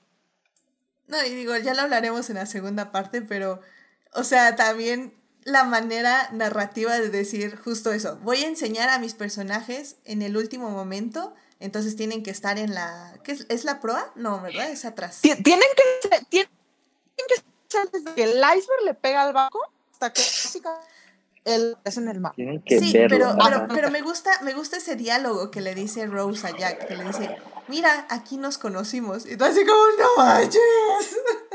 Ya sé. Sí, ya sé. así como, regresando a la cabrón, no pensaste eso al inicio. sí. No, y es que te digo, o sea, el señor nada más quiso hacer una peli sobre el Titanic. No hizo un documental y la manera en que justifica todo es impresionante.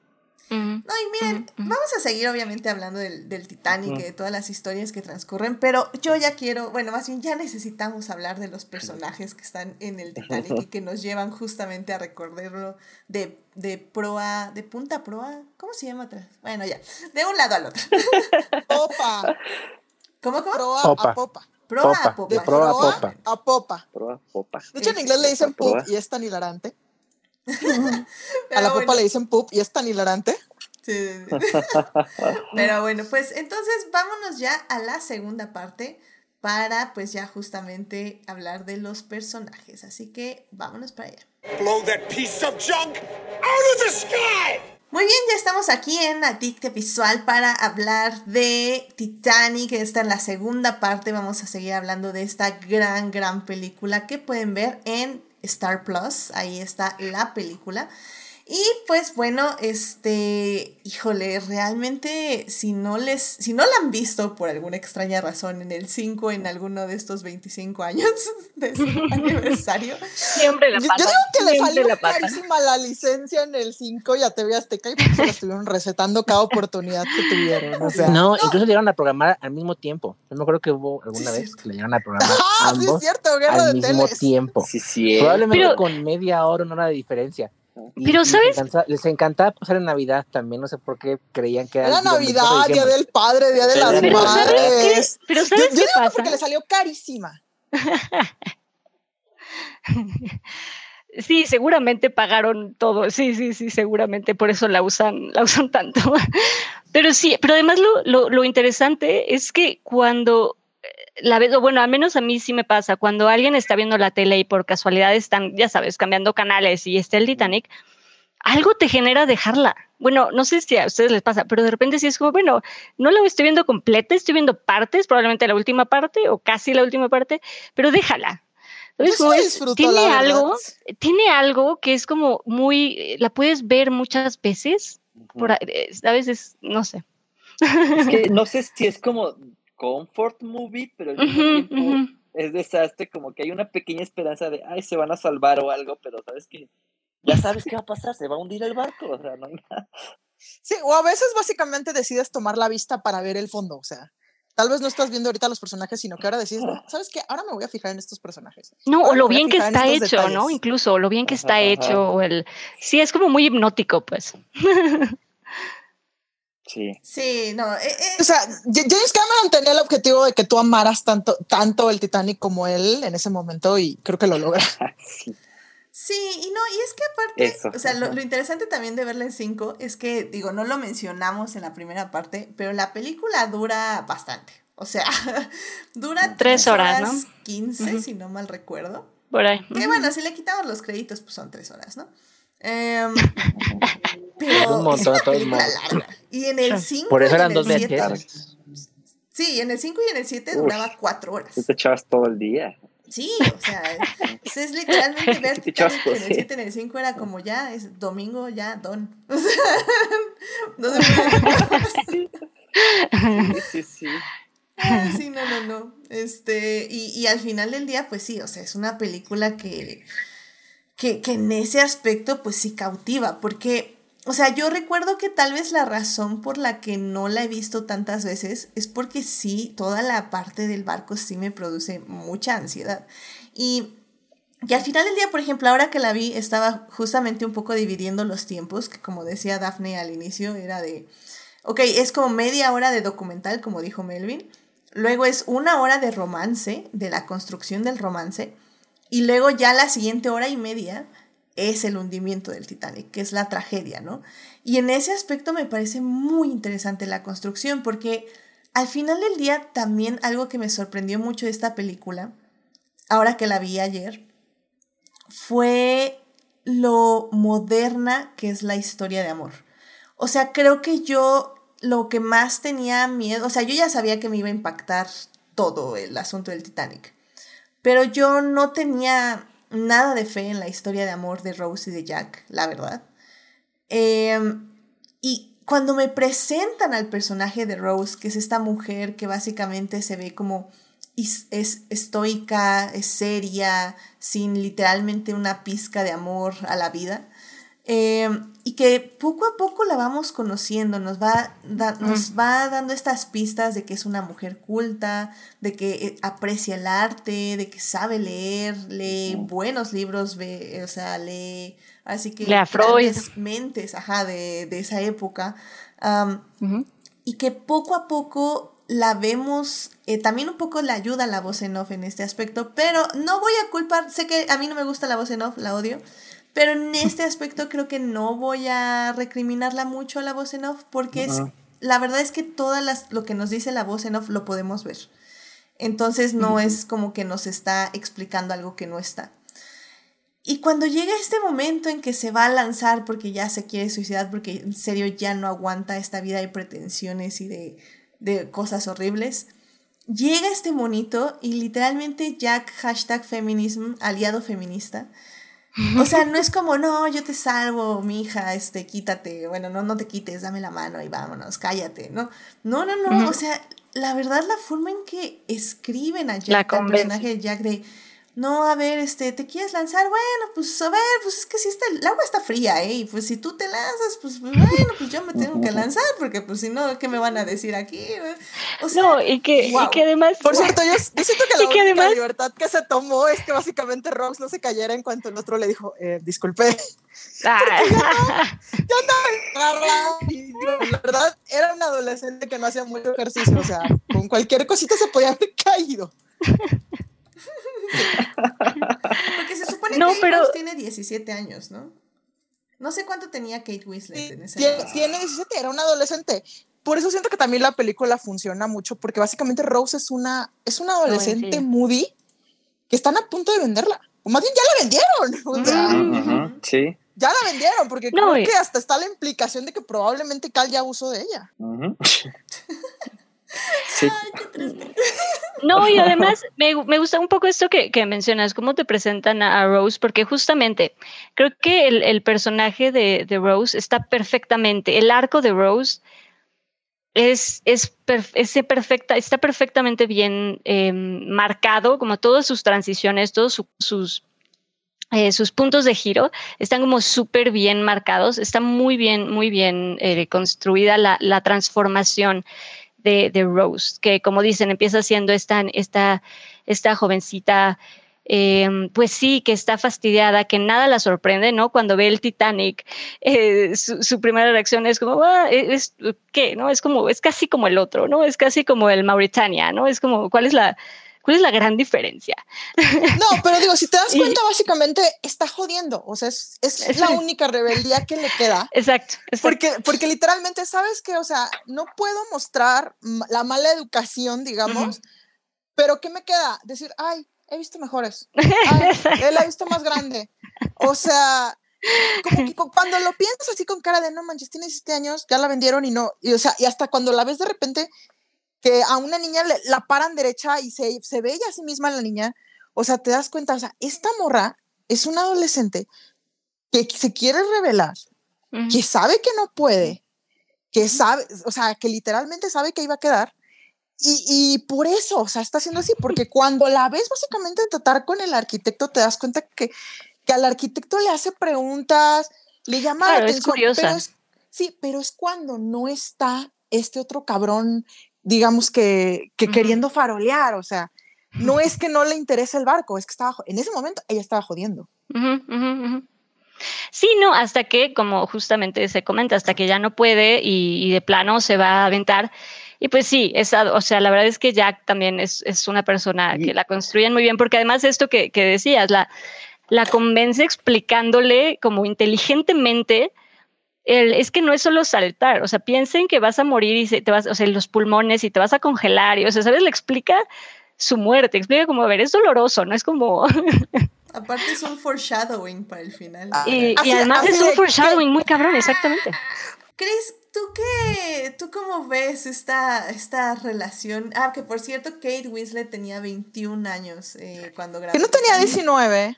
No, tenía 21 y Le- Leonardo DiCaprio tenía 22. Se llevan un año de diferencia. Ah, Bueno, pero eran medio tragaños porque se veían más chiquitos. Ah, sí, es un- Se veían bien. Se ven, se ven chiquitos. Bueno, es que también Digo, creo que está- hemos crecido con, con Leonardo y con Kate, entonces hemos visto cómo han crecido. Entonces los vemos chiquitos, los vemos como, bueno, chiquitis. Los vemos chiquita y lo vemos el chiquito. No, pero digo, to- todavía, todavía está creíble. O sea, el, el asunto todavía está en el borde, en el borde de lo creíble.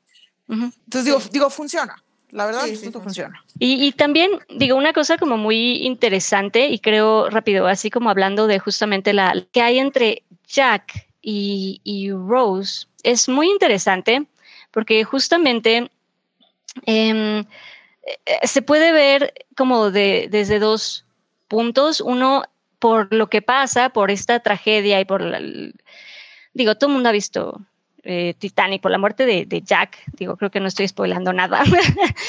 este, pues, sí, sí, sí. No, digo, por la muerte de, vez, Jack,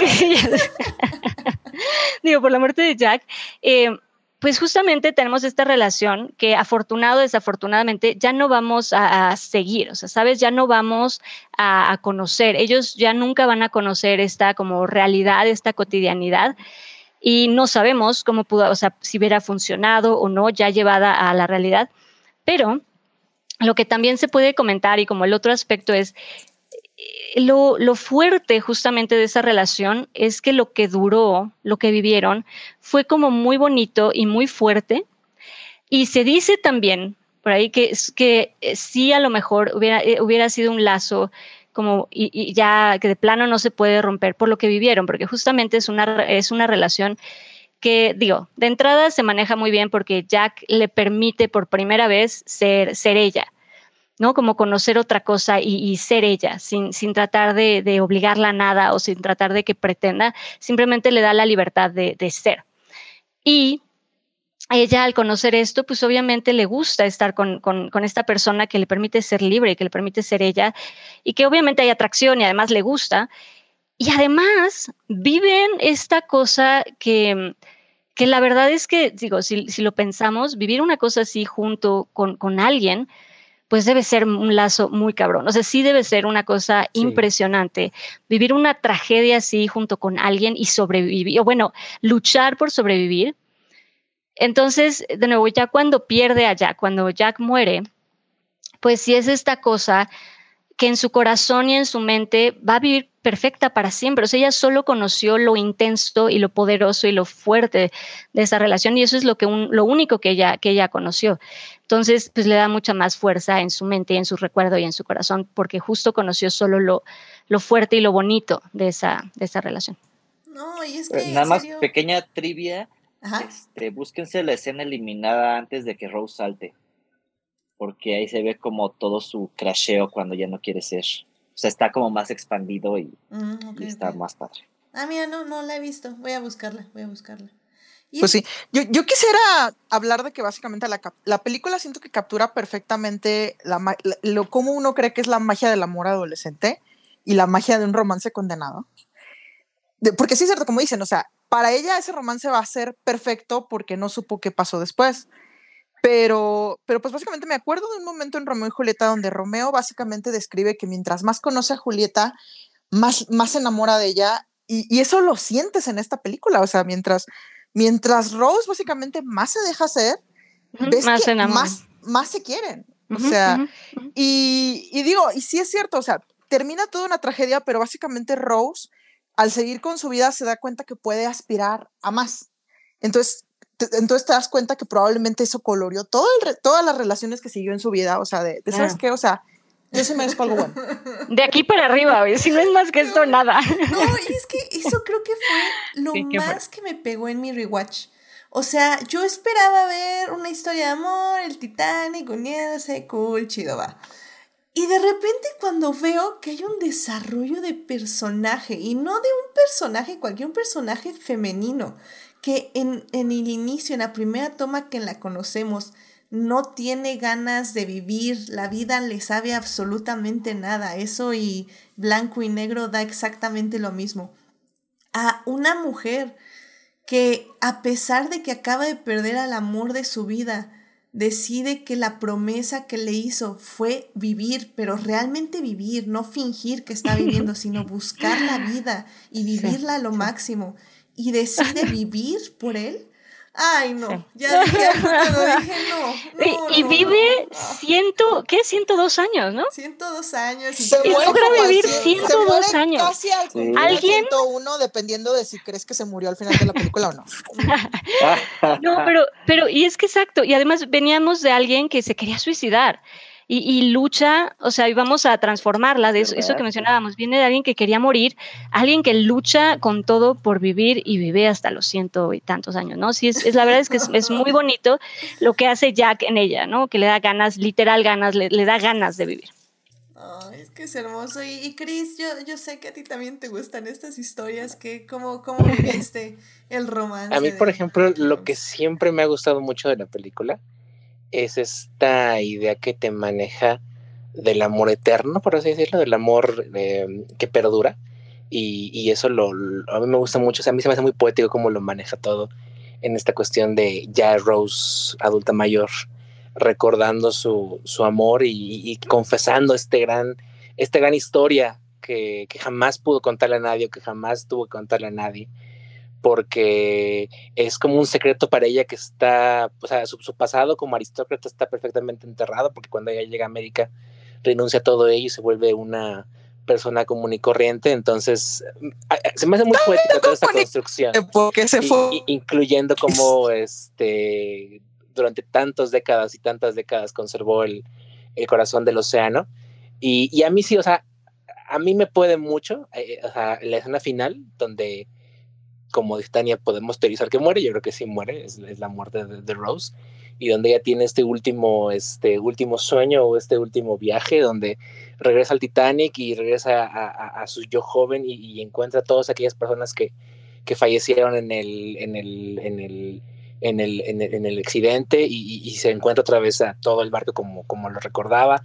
No sé, o sea, toda esta cuestión como de reencontrarte con las personas que perdiste alguna vez en tu vida y, que has perdido a lo largo de los años y que nunca tuviste oportunidad de estar con ellas y volver a encontrarte con ellas en el, en el más allá, a mí me parece súper bonito, súper poético y, y cada que lo veo me encanta, o sea, porque es como súper hermosa parte de la forma en la que está filmada la escena, que es como esta eh, plano secuencia, por así decirlo, en la que vamos viajando a través del, del barco que poco lentamente va reconstruyéndose o rejuveneciendo y, esta parte donde entra al, al salón de baile principal y, y ahí le está esperando este eh, Jack, a mí me parece fantástico. O sea, me parece como que darle mucha más mística y como que mucha más poesía eh, vivencial, por así decirlo, a lo que de por sí es como lo que han estado comentando. Es una, es una historia de amor muy bonita, muy padre, porque al final de cuentas Jack sí era como un one of a kind, o sea, era una, un garbanzo de libra, por así decirlo, en el sentido de que era... Es el raro era, era, carefree, era desgarbado, era eh, liberado, pero al mismo tiempo era comprensivo con ella y era locochón y cosas por el estilo. Sí, como decíamos, a lo mejor es una fantasía de persona que a lo mejor no puede existir como tal o no puede funcionar también ya en el día a día de una relación de muchos años, ¿no? Pero era lo que ella justo, era lo que ella necesitaba en ese momento para valorar, junto con una experiencia cercana a la muerte, porque sí, tampoco podemos obviar, ¿no? El, Claro. el sentido digo, de no, y funciona, o sea, de que en el Hollywood de los, de los 90, di- de repente se hacen la pregunta, bueno, de ¿y qué quiere una chica? Y es así de, no, pues ¿sabes qué? Quiere un vato le- que no son... Ay, Tania, en te nos estás ella- mucho otra vez. Pero imagino que decir que quiere un vato que la escuche y que al mismo tiempo la, la, la anime y la impulse a hacer ella. Y sí, yo creo Sí. que es un, es un personaje bastante eh, vanguardista para la época, por así llamarlo. O sea, comparen cómo eran los tropos de los hombres en esa época en otros Ujú. dramas románticos o comedias románticas. Y no, No, claro. librados probablemente como Jack, ¿no? Claro, no, y por eso, y justamente por eso enamoró Jack. no- O sea, no justamente siempre. O sea, no, Exactamente. no es un patán en principio. No es un patán, no, y, y- y creo que por eso siempre ha enamorado y ha gustado tanto eh, Jack, desde que salió la película, siempre que justamente es alguien que, que incluso ayuda a que Rose se dé cuenta de quién es y que vale y que merece más, ¿no? Este, me encanta este momento donde están hablando de, de la relación y de que se va a casar con este otro hombre y, y que le dices que tú no, eh, ella le dice es que tú no puedes salvarme, ¿no? Como tú no estás aquí para, para salvarme. Y que le dice, no, es que eso solo tú lo puedes hacer. Entonces, sí, como que el personaje No, de Jack esa- les dé esa me fuerza. mató, me mató también. Sí, es que absolutamente es el, el darte, el- sí, y que ayuda a que ella se dé cuenta que justamente ella tiene la, la determinación y la decisión y el poder de decidir su vida, ¿no? Y qué increíble que un hombre le dé la, o sea, dice, ¿sabes? Le ayuda a descubrirse, le ayuda a descubrir su, su autovalor y su fuerza, es decir, tú mereces más, ¿no? No, y también saben que hay otro momento donde Rose decide que es justamente cuando ya la suben a la lancha y le dicen, sí, me voy a ir con tu monito y tu monito ya este, nos compró un lugar en otro barco, tú ya súbete a este, que quién sabe qué. Y, y, o sea, y James Cameron, en lugar de dejar que, no sé, que la jalonea el otro, que se suba, que le diga a Jack, no, aquí se queda conmigo y tú te quedas allá. O sea, no sé, podrían haber hecho eso un drama de hombres, de a ver quién este, tiene el arma más grande. ¿vale? Y no, o sea, ¿Quién grita más? Eh, o sea, estamos ahí literal como un minuto viéndola ella decidir entre dejar a Jack y regresar a morir con él. Y, y es la decisión de ella. O sea, Jack no le dice regresa, el otro no le dice queda. No, o sea, no, no, no. Es ella la que No. decide. Y es como, ¿what? No, y cómo- Y mujer también Jack. ¿What? Sí, sí. No, y como Jack al final se, com- eh, se compromete, digamos, o sea, como que toma esa decisión para que Rose se salve. O sea, ¿sabes? Es como yo sé perfectamente que Steven no tiene ningún tipo de trato para mí, pero lo que quiero es que ella esté bien, lo que quiero es que ella huya y se salve, ¿no? Sí, o sea, casi, Entonces- pregunta así como, bueno, sí, se está, se está- se está hablando el corazón y sí hay alguien Sí, o, o no, o no hay nada. Y el otro, no, no hay nada, estás idiota. Ah, ok, bueno, gracias. Para mí sí, barata, no que tú te vayas a beneficiar de eso. güey. Ay, ya sé. Tuvo sus, sus cinco segundos de complejidad. No quiso farolear en ese momento. Pero sí, y eso que decías, cuando decide justamente regresar, que creo que Tania andaba, estaba comentando algo de, de esta parte, em, y justo cuando Rose decide regresar, que justo toma esa, esa determinación y esa decisión, ese encuentro entre Jack y Rose, y dices, ya, ya, yo no me voy a ningún lado sin ti. Jump, I jump. Oh, Sí, sí, sí, tú brincas, yo brinco, y si se hunde esta cosa, me hundo contigo. Ay, no, en serio que le sabe. No, no, no, en serio que Sí, mi no. corazón romántico Pero además- no pudo más. Pero además me encanta porque Jack la regaña mientras la besa, como es que eres una estúpida, como ¿qué haces? Vas a morir aquí, güey. Ah, ya sé. Este, de hecho, este Héctor en el chat nos está diciendo la idea del amor y eterno y la estática y acción y la recreación de la época, todo es de alta gama y es fácil reconocer porque y es fácil reconocer por qué tuvo éxito. Y que alguien le explique a Avatar. No, no vamos a entrar en ese contexto. ese, ese es un tema como para otro siglo. No, Adicta Visual no va a hablar de Avatar. Nunca. Pero bueno. Este, no, sí, y, y digo, ya para irnos un poquito con los otros personajes, porque la, la verdad es que eh, es- sí que, que ahí era estética y no estática. Sí, lo leí y no, dije, no, creo que no era estática, pero bueno. Yo leo lo que estaba. Este, pero bueno. ah, Era una estética estática, Sí, era una estética estática. porque es una cápsula del tiempo. Efectivamente. No, y, y la verdad es que también todos los demás personajes están muy bien construidos. Creo que. Eh, No, aparte son- mucha Yojis, hay mucha glor- gloria de glorias de la actuación. Sí. Sí. Tenemos no, ahí a no. don, don Víctor Garber, a este, que es el, ingeniero que mencionábamos hace rato, doña A una Katy hermosa- Bates, adorada de la vida ajá, también. A una hermosa es- Kathy Bates, sí. ¿Katy Bates sí se llevó el Oscar o, o fue en otra? No, no fue en esta. Ahorita, ahorita les digo que ganó Titanic de Oscars. Gan- se llevó como 11 premios, ¿no? Algo así. Decía- ¿Era, decían era la que máxima ganadora antes o igual que El Señor de los Anillos? No me acuerdo. Creo que es eh, a la par. A la par, ¿verdad? Pero antes no fue Ah, no, fíjate. ¿verdad? Estuvo nominada a 14 premios de la Academia, empatando con todo a All About Eve, y ganó 11, eh, con lo cual empató a Ben Hur. Mm, ok, ok. ¿Y cuántos tendrá El Señor de los Anillos? Hmm. Creo que deben ser igual 11, entonces debe Sí. ser ahí También triple 11. empate. creo, creo que sí, Ok, creo que sí Son tres eh, igualó, igualó el récord porque se comentó que desde Ah, sí. Titanic no. Más, más, más premios para una, para una película individual son 11 premios y las tres que lo han ganado son Ben Hur, eh, que tuvo 15 categorías y fue nominada a 12, Be- Titanic, que tuvo 14 nominaciones y Es el Retorno del Rey que tuvo eh, 11 nominaciones y ganó las 11 que estuvo nominadas.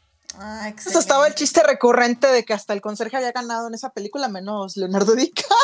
Y Titanic Ah. tiene el récord tanto de nominaciones con 14, eh, en empate con All About Eve y con La La Land, y de premios ganados, con empate con Ben Hur y con Lord of the Rings 3. Que acuérdense que tuvimos nuestro live de Ben Hur, de hecho con Melvin, ahí estu- estuvimos hablando de, de la película y les, les revelamos el secreto para disfrutar aún más esa película. Así que vayan, vayan a buscar el live ahí en Instagram. chequen. ¿Hab- hab- ¿Hablaron Sí, de la primera de Ben Hur o, no- o se la brincaron?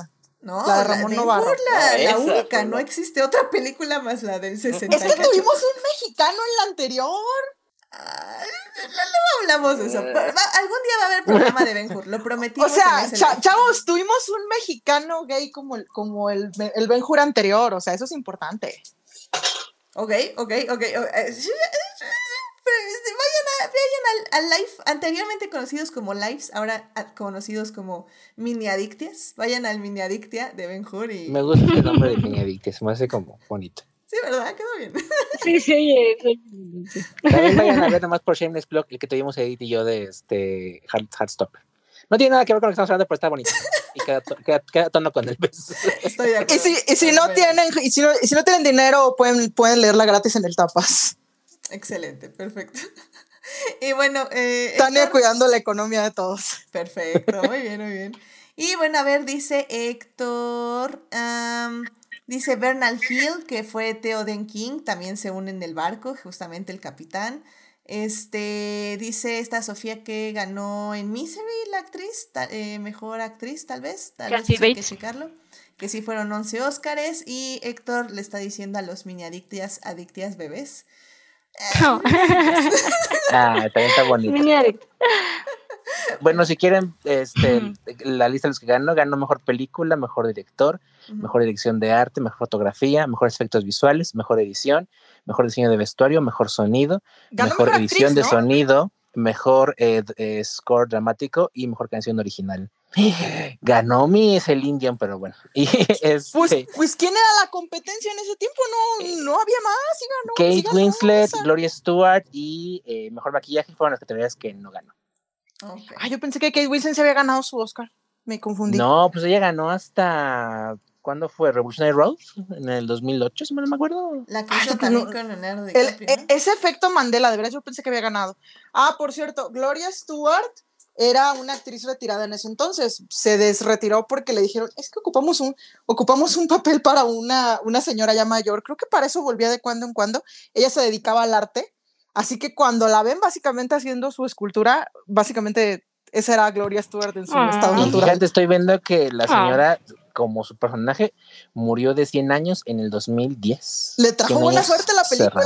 Oh, Sí, tenía, tenía Ochenta y tantos. 87 cuando filmó la ¿cuándo película. es? Y todavía aguantó tres años más la señora, 100 añitos. Wow. Ah. No, o sea, la verdad es que las edades sí están muy cercanas a las de las películas. Sí. Me, me sorprende también eso. Kate Winslet ganó su Oscar por The Reader, que también es una muy buena película. The Reader. Ah, sí, sí, sí, Sí, sí. no era por sí. Sí, porque ya me acordé que Revolutionary Road fue la que creo que sí fue nominada o no fue nominada, pero todo el mundo esperaba, pero no fue por Pero fue- fue Y como la y por cierto, de- de todavía, Titanic, me, todavía me encabrona cómo la trataron Sí. los, tablo- los tabloides. Si en algún día quieren, quieren dejar de creer todo lo que Titanic hizo creer en el amor, vean este Revolutionary Road. Van a dejar de creer en el amor por tres meses, mínimo.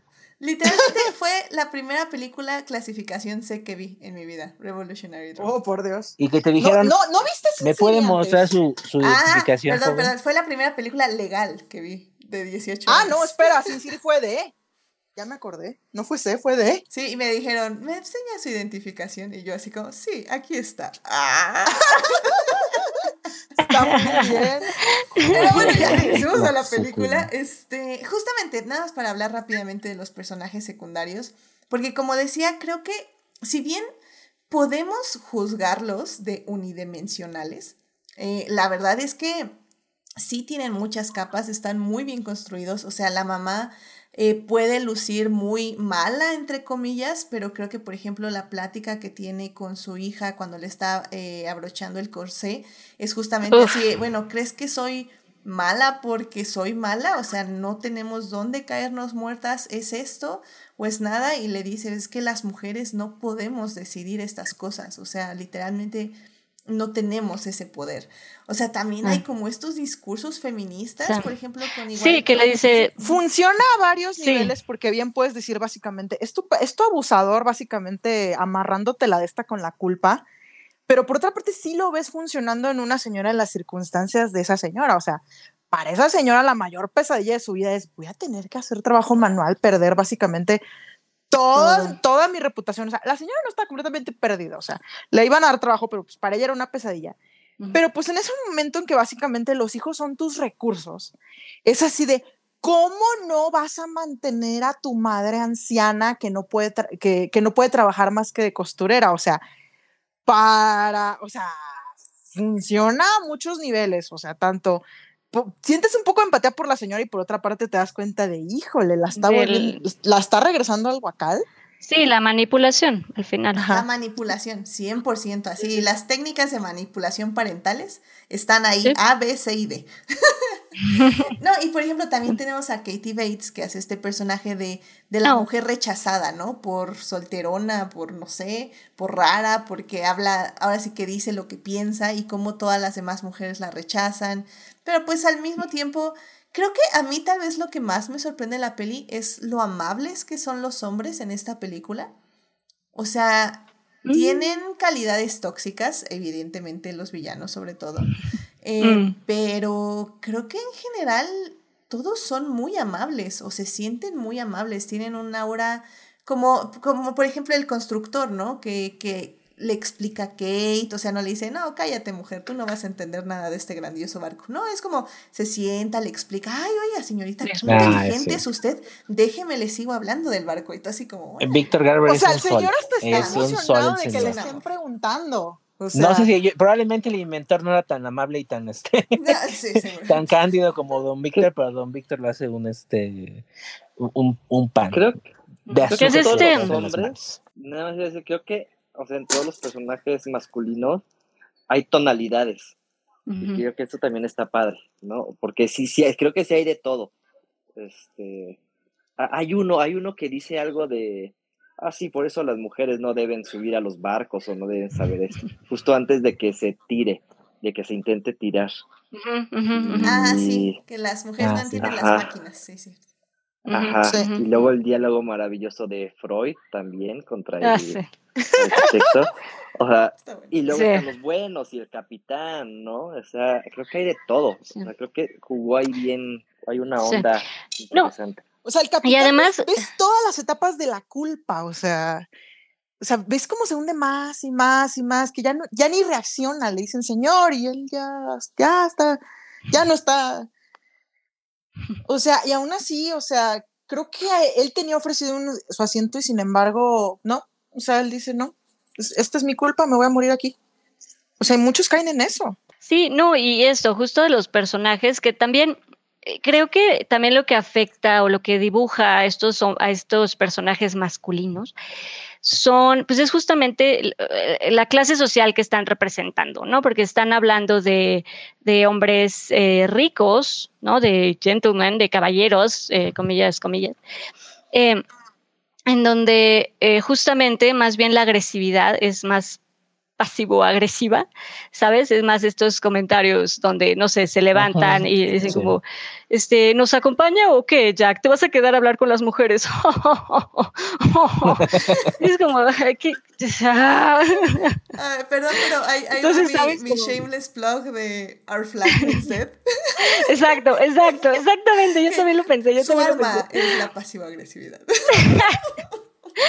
Exactamente, exactamente. Entonces creo que también eso juega, ¿no? Como en la clase, porque obviamente son hombres eh, pues educados, ¿no? Eh, Hombres este, con dinero que tiene, aprendieron a comportarse en, en la sociedad, pero que también tienen lo suyo, ¿no? Digo, tenemos este personaje terrible del... Ay, él sí se me olvida siempre el nombre del personaje, el, el prometido de Rose, se me fue el nombre. Cal, Cal, de Cal, que sí es un- una cosa espantosa, ¿no? Pero, pero bueno. Pero funciona como, como el marido abusivo. O sea, Ah, claro, que claro, claro. Es el hombre carismático, el que básicamente todo el mundo, "Oh, o sea, cal, o sea, to- todo, se ve que todo el mundo quiere convivir con él. O sea, tiene momentos en que básicamente es amable con Rose, pero te das cuenta que nomás le está, digamos que también jalando más la rienda. O sea, el momento en que, en que de repente se queda, Rose está enojada, tengo que, que hacer, Hacer algo, algo. como para contentarla. Y si bien es algo muy performativo, te das cuenta que este fulano, o sea, es un imbécil, pero a la vez no es un pendejo. O sea, sa- sa- o sea, es observador.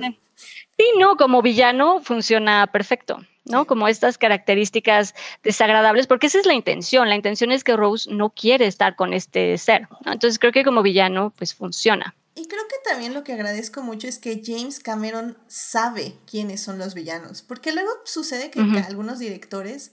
Los. ¿Cómo? Los Ivers. bueno, Bueno, bueno, al- algunos directores eh, siempre utilizan ciertas características porque creen que así funciona el mundo. Pero James Cameron sabe cuáles son las actitudes eh, tóxicas, cuáles son las actitudes cobardes. O sea, tenemos justamente al, al, al businessman, ¿no? Que al final se sube al bote con los niños y las mujeres. Y, y James Cameron no solo lo toma desde arriba, así como, a ver, te voy a humillar con la cámara, y aparte otro personaje te va a ver con la mirada de maldito cobarde, y aunque no te va a decir Sí, nada, sí, sí. te- Ah, no, eso se, eso se lo hizo otro personaje al, al que, no al, no al ingeniero mayor, creo que era también uno de los arquitectos, que ese se fue y se metió al bote. sí. Y viste la cara de juzgación que le está haciendo el, Sí, el Murdoch. y eso El- funciona sí. muy bien. Y al final del día, o sea, históricamente ese personaje sí existió, y sí se tuvo que estar recuperando por décadas de la humillación porque todo mundo sabía que no tenía que Lo haber creo. sobrevivido. Y el hecho de que estuviera vivo lo, lo culpaban muchísimo por todo lo que pasó y por lo del Titanic también. No, y, Eso sí, hubo una falla que yo siento que para este, para este tipo de personaje tal vez mejor se lo hubieran inventado, porque de hecho se quejaron en su pueblo, donde básicamente el señor era un héroe, el personaje de Murdoch. La película lo representó como un Ujú. poquito corrompible, pero que a la hora de la hora era el vato by the rules. Ta-. Tal al grado que cuando mata a, un- a alguien y se da cuenta que no mames que hice, se suicida. Pero yo siento que para eso, la verdad, mejor hubieran inventado un personaje. Porque, pues sí, dicen que básicamente este señor en el Titanic murió como todo un héroe y pues a la hora de la hora, eh, ¿y ¿cómo te vas a acordar de esa persona? Pues por lo de la película. Y pues bueno, tienen razón en su pueblo de haberse enojado de que de cómo lo representaron. ujú, Incluso si el personaje es fascinante porque eh, también tiene complejidad. Claro. No, y ahí sí, con ese personaje que justamente, ¿no? La familia y gente se quejó porque, pues, no, es como, no, él no murió así, él no se suicidó, no, no, no, no, no fue a lo mejor justo retratarlo de esa manera. Pero ahí sí creo que eh, Cameron ha, dicho que ahí sí se le fue un poco el guion, ¿no? Como que se alocó su lado guionista y en este, con este personaje de, de Murdoch, justamente. Pero también, o sea, también un poco el problema de todo esto es que hay muchísimas declaraciones que también se contradicen. O sea, hay gente que dice que vio a X o Y persona, por ejemplo, con el capitán. O sea, hay personas que dicen que no, que muere en algún punto de, o bueno, que piensan que muere en algún punto tirándose al agua, hay otros que dicen que, que estaba frenético, hay otros que dicen que, que no, que sí se metió a su cabina y ahí ya no volvió a salir. O sea, Pues sí, pero ahí decides hacer una decides hacer una elección y te das cuenta, bueno, si tuviste sensibilidad con estos personajes, aquí se te fue la onda. Sí, como dices, tal vez hacerlo con un ficticio. más bien. Ah, mm, puedo hablarles de mis dos personajes favoritos que no son los principales. Eh, adelante, Tania, y ya para cerrar esta sección y ya irnos a la tercera. Así que vas. Bueno, el número uno era básicamente el, uno de los ingenieros del cuarto de máquinas, de los poquitos que sobrevivieron, básicamente de Chiripa. Eh, su nombre era Frederick Barrett. Había dos Frederick Barrett, uno murió y, otro, y el otro no. Eh, básicamente el señor eh, atendió básicamente un incendio en el Titanic que hubo anteriormente, que pues no resultó en nada. Eh, luego pues él estaba básicamente en el cuarto de máquinas número 5 logró básicamente y se quedó básicamente porque la mayoría de los del cuarto de máquinas se quedaron para que el barco no se hundiera lo suficientemente rápido. La mayoría murieron. Este básicamente salió de milagro ya cuando ya se estaban cerrando las puertas. Y, y, en ese momento sí logró subir al bote, pero pues, o sea, güey, ya para ese momento hizo, hizo todo, hizo absolutamente todo lo que, lo que se podía hacer posible. Y era básicamente, y, y, eso de que él estaba con su navaja básicamente quitando las cuerdas para que no los aplastara el bote de arriba, sí ocurrió. O sea, sí ocurrió y sí fue él. O sea, o sea el señor es así de wow, o sea. Y en la película lo representan como todo un héroe, es el que le está diciendo a la gente, salgan, salgan, salgan, salgan, y al final sale, o sea, él se mete. O sea, e, es así como, el personaje es a la vez emocionante y a la vez es heroico y es así como que, wow, o sea, señor. Y, pero, pero yo me quedo, o sea, algo que me impacta es, haz de cuenta, salió este hundimiento y a las dos semanas ya estaba trabajando en uno de los hermanos mayores del Titanic. Es así de, híjole, lo que, lo que es estar, la adicción al trabajo. Bueno, y, por, y el otro básicamente era uno de los chefs. Eh, su nombre era, creo que Joseph Lulin, y haz de cuenta, lo primero que le dicen, el barco se Charles Jury. Lo primero que le dicen, se va a hundir el barco, a mandar comida a los botes. La van a necesitar. Órale, manden la comida, manden la comida. Ustedes mándenla. Y luego fue, pues él no agarró bote. Él fue el vato que se subió a la, a la popa del barco y que fue el último que se hundió con el barco. No sé si se, si se acuerdan que uno con una petaca. él de hecho dice que sí se tomó sí, sí, sí. que sí se tomó su trago y que básicamente así bajó en el barco, o sea, digamos que la parte de Rose y Jack en el barco se la, se la trasplantaron de la historia de él. Por eso es que lo ves a él al lado. Es como, como que el guiño a esta es la historia de él. O sea, y de hecho fue, dicen que sobrevivió bastante tiempo en el agua eh, hasta que finalmente lo, lo, subieron al bote y que a lo mucho se le hincharon tantito los pies. O sea, pero y creo que hasta aventó muebles básicamente a flotar o a él o otro, porque decían, no, es que no mames, un montón de gente no va a poder no va a poder para subirse a los botes, van, o sea, era comprarles minutos a la gente. Ahora. Pero sí, esos son mis dos favoritos. Qué interesante. Eh, la verdad sí, o sea, hay, hay documentales del Titanic y hay cosas así que se pueden ver y la verdad sí. Hay, hay una película vieja, ¿no? Como de los 30 o 40, creo, ¿no? Que es también un drama. Sí, sí hizo una muy rápido, o sea, pero pues así, así como pudieron. Que es en blanco y negro todavía, ¿no? Y este pues sí, es más, no, creo que ni siquiera, ni me acuerdo si había diálogos o no. No me acuerdo. Bueno, yo solo, antes de que Edith cambie de sección, a mí, mi personaje también que adoro mucho es Fabricio. Es el amigo más incondicional y simpático que puede tener este eh, Jack. Y Ay, este, con eso también la película y, y, juega la, con tus sentimientos. De, de y, de, y, de, Jack es muy bonito, así como de. Pues son un par de locos enamorados, soñadores y este y, y, aventureros que se lanzan a lo desconocido. Y, y es como que es, pues es como su contraparte, básicamente, o, o, o su igual de, de, Jack. Está igual de loquito, igual de, eh, de feliz que él. Y le hace muy buena, este, como Wingman también. Entonces, a mí siempre Fabricio me ha gustado mucho como personaje, más allá de todos los que ya comentamos. Ah, y la, y la, película este es bien cruel de paso, porque si te juega de se va a salvar, se va a salvar, se va a salvar. Y sí, es muy triste. Así que, así que sí es un matador a final de cuentas la película. Sí. y esto sí este, se si, si, la ven por primera vez, no le tomen cariño a ningún personaje porque eh, es, uh -huh. spoiler alert, solo Rose va a sobrevivir. bueno, también Cal, y, y, y, eso quería comentar hace rato, el diseño de Cal es bien simpático o curioso porque es, es feliz en el momento porque sobrevive, pero su diseño es trágico porque eventualmente te cuenta Rose que Cal se dio un plomazo en el 29, en la, en la crisis del 29. Entonces, eso, eso pues, es muy tampoco duró mucho. Porque a la hora de la hora los ricos no perdieron sus riquezas, pero por otra parte uno lo siente satisfactorio. Ándale, pues sí, o sea, y, y a fin de cuentas, pues nada, se da a entender que pues vivió, pero solo duró 15 años más, en, o 14, entonces, este, está, es un destino interesante, o sea, porque sí vive al momento, pero te cuenta ya después que, y también es un, eh, what could have been, o sea, que pudo haber, cómo pudo haber sido su vida si, si ella hubiera eh, decidido quedarse con él o, o, hubiera intentado volver a casarse con él o cosas por el estilo. Entonces, es interesante ahí cómo juega la película con esta edición final que toma Rose de, de empezar a hacer, o sea, de hacer borrón y cuenta nueva, de declararse básicamente este, eh, huérfana, ciudadana sin familia y, y, empezar desde cero. Que es una edición padre, yo creo, porque es tomar desde cero el, o, o, tomar con toda totalidad el, el borrón y cuenta nueva y ser una nueva persona, gracias a, lo, a las experiencias que vivió con, con Jack. Tal vez un poquito realista eso que se hizo actriz, porque quizás la hubieran reconocido, pero bueno, digamos que ima podemos imaginarnos que la gente que la conocía no veía mucho el cine, pero digo, ha- habrá que es- estirarnos un poquito para creer eso. Pero bueno, o sea, digo, es, es, es- es bonito, es mejor no pensar en, ¿y sería realista? Sí, no, al final del día, pff, bo. Y aunque, y aunque la reconocieran, ¿qué? Pues, o sea, ya, ya está ahora sí, Sí, que no viviendo afecta. su vida. No, es que porque, por ejemplo, la mamá la podría reconocer y de hecho podría mandar a, mandar a hacer una búsqueda nacional, o sea, incluso si ya no tenía dinero. Pero bueno, imaginémonos que tuvo mucha suerte y que en ese momento no la vieron. Datos de trivia nada más. Otro dato de trivia. Ya Hubo- nos vamos a la tercera parte. Sí. Adelante. Rápido, en el 53 hubo una peli de Titanic, también de un amor entre alguien de clase baja y clase alta, que luego dicen que ahí se robó Cameron.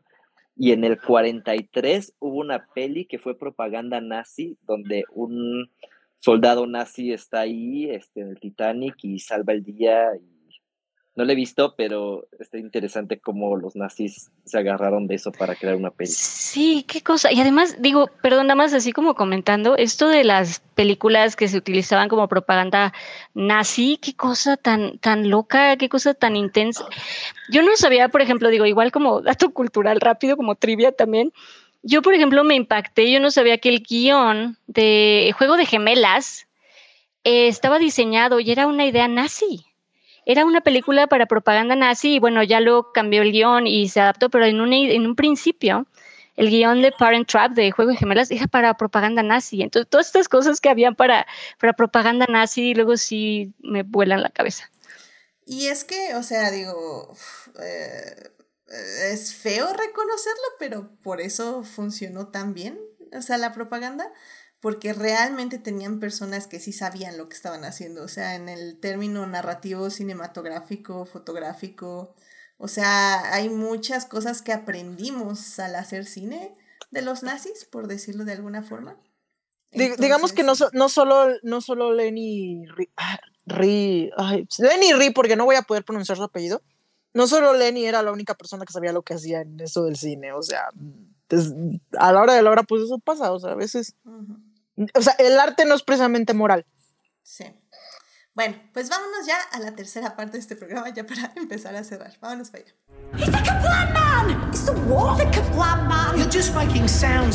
Muy bien, ya estamos aquí en la tercera pro- parte del programa y última parte que no se, se le va a cumplir a Julián García. Este programa se va a ir de largo. Espero que no, espero que no. Pero eh, pues ya estamos eh, hablando de Titanic y de sus 25 años que cumplió.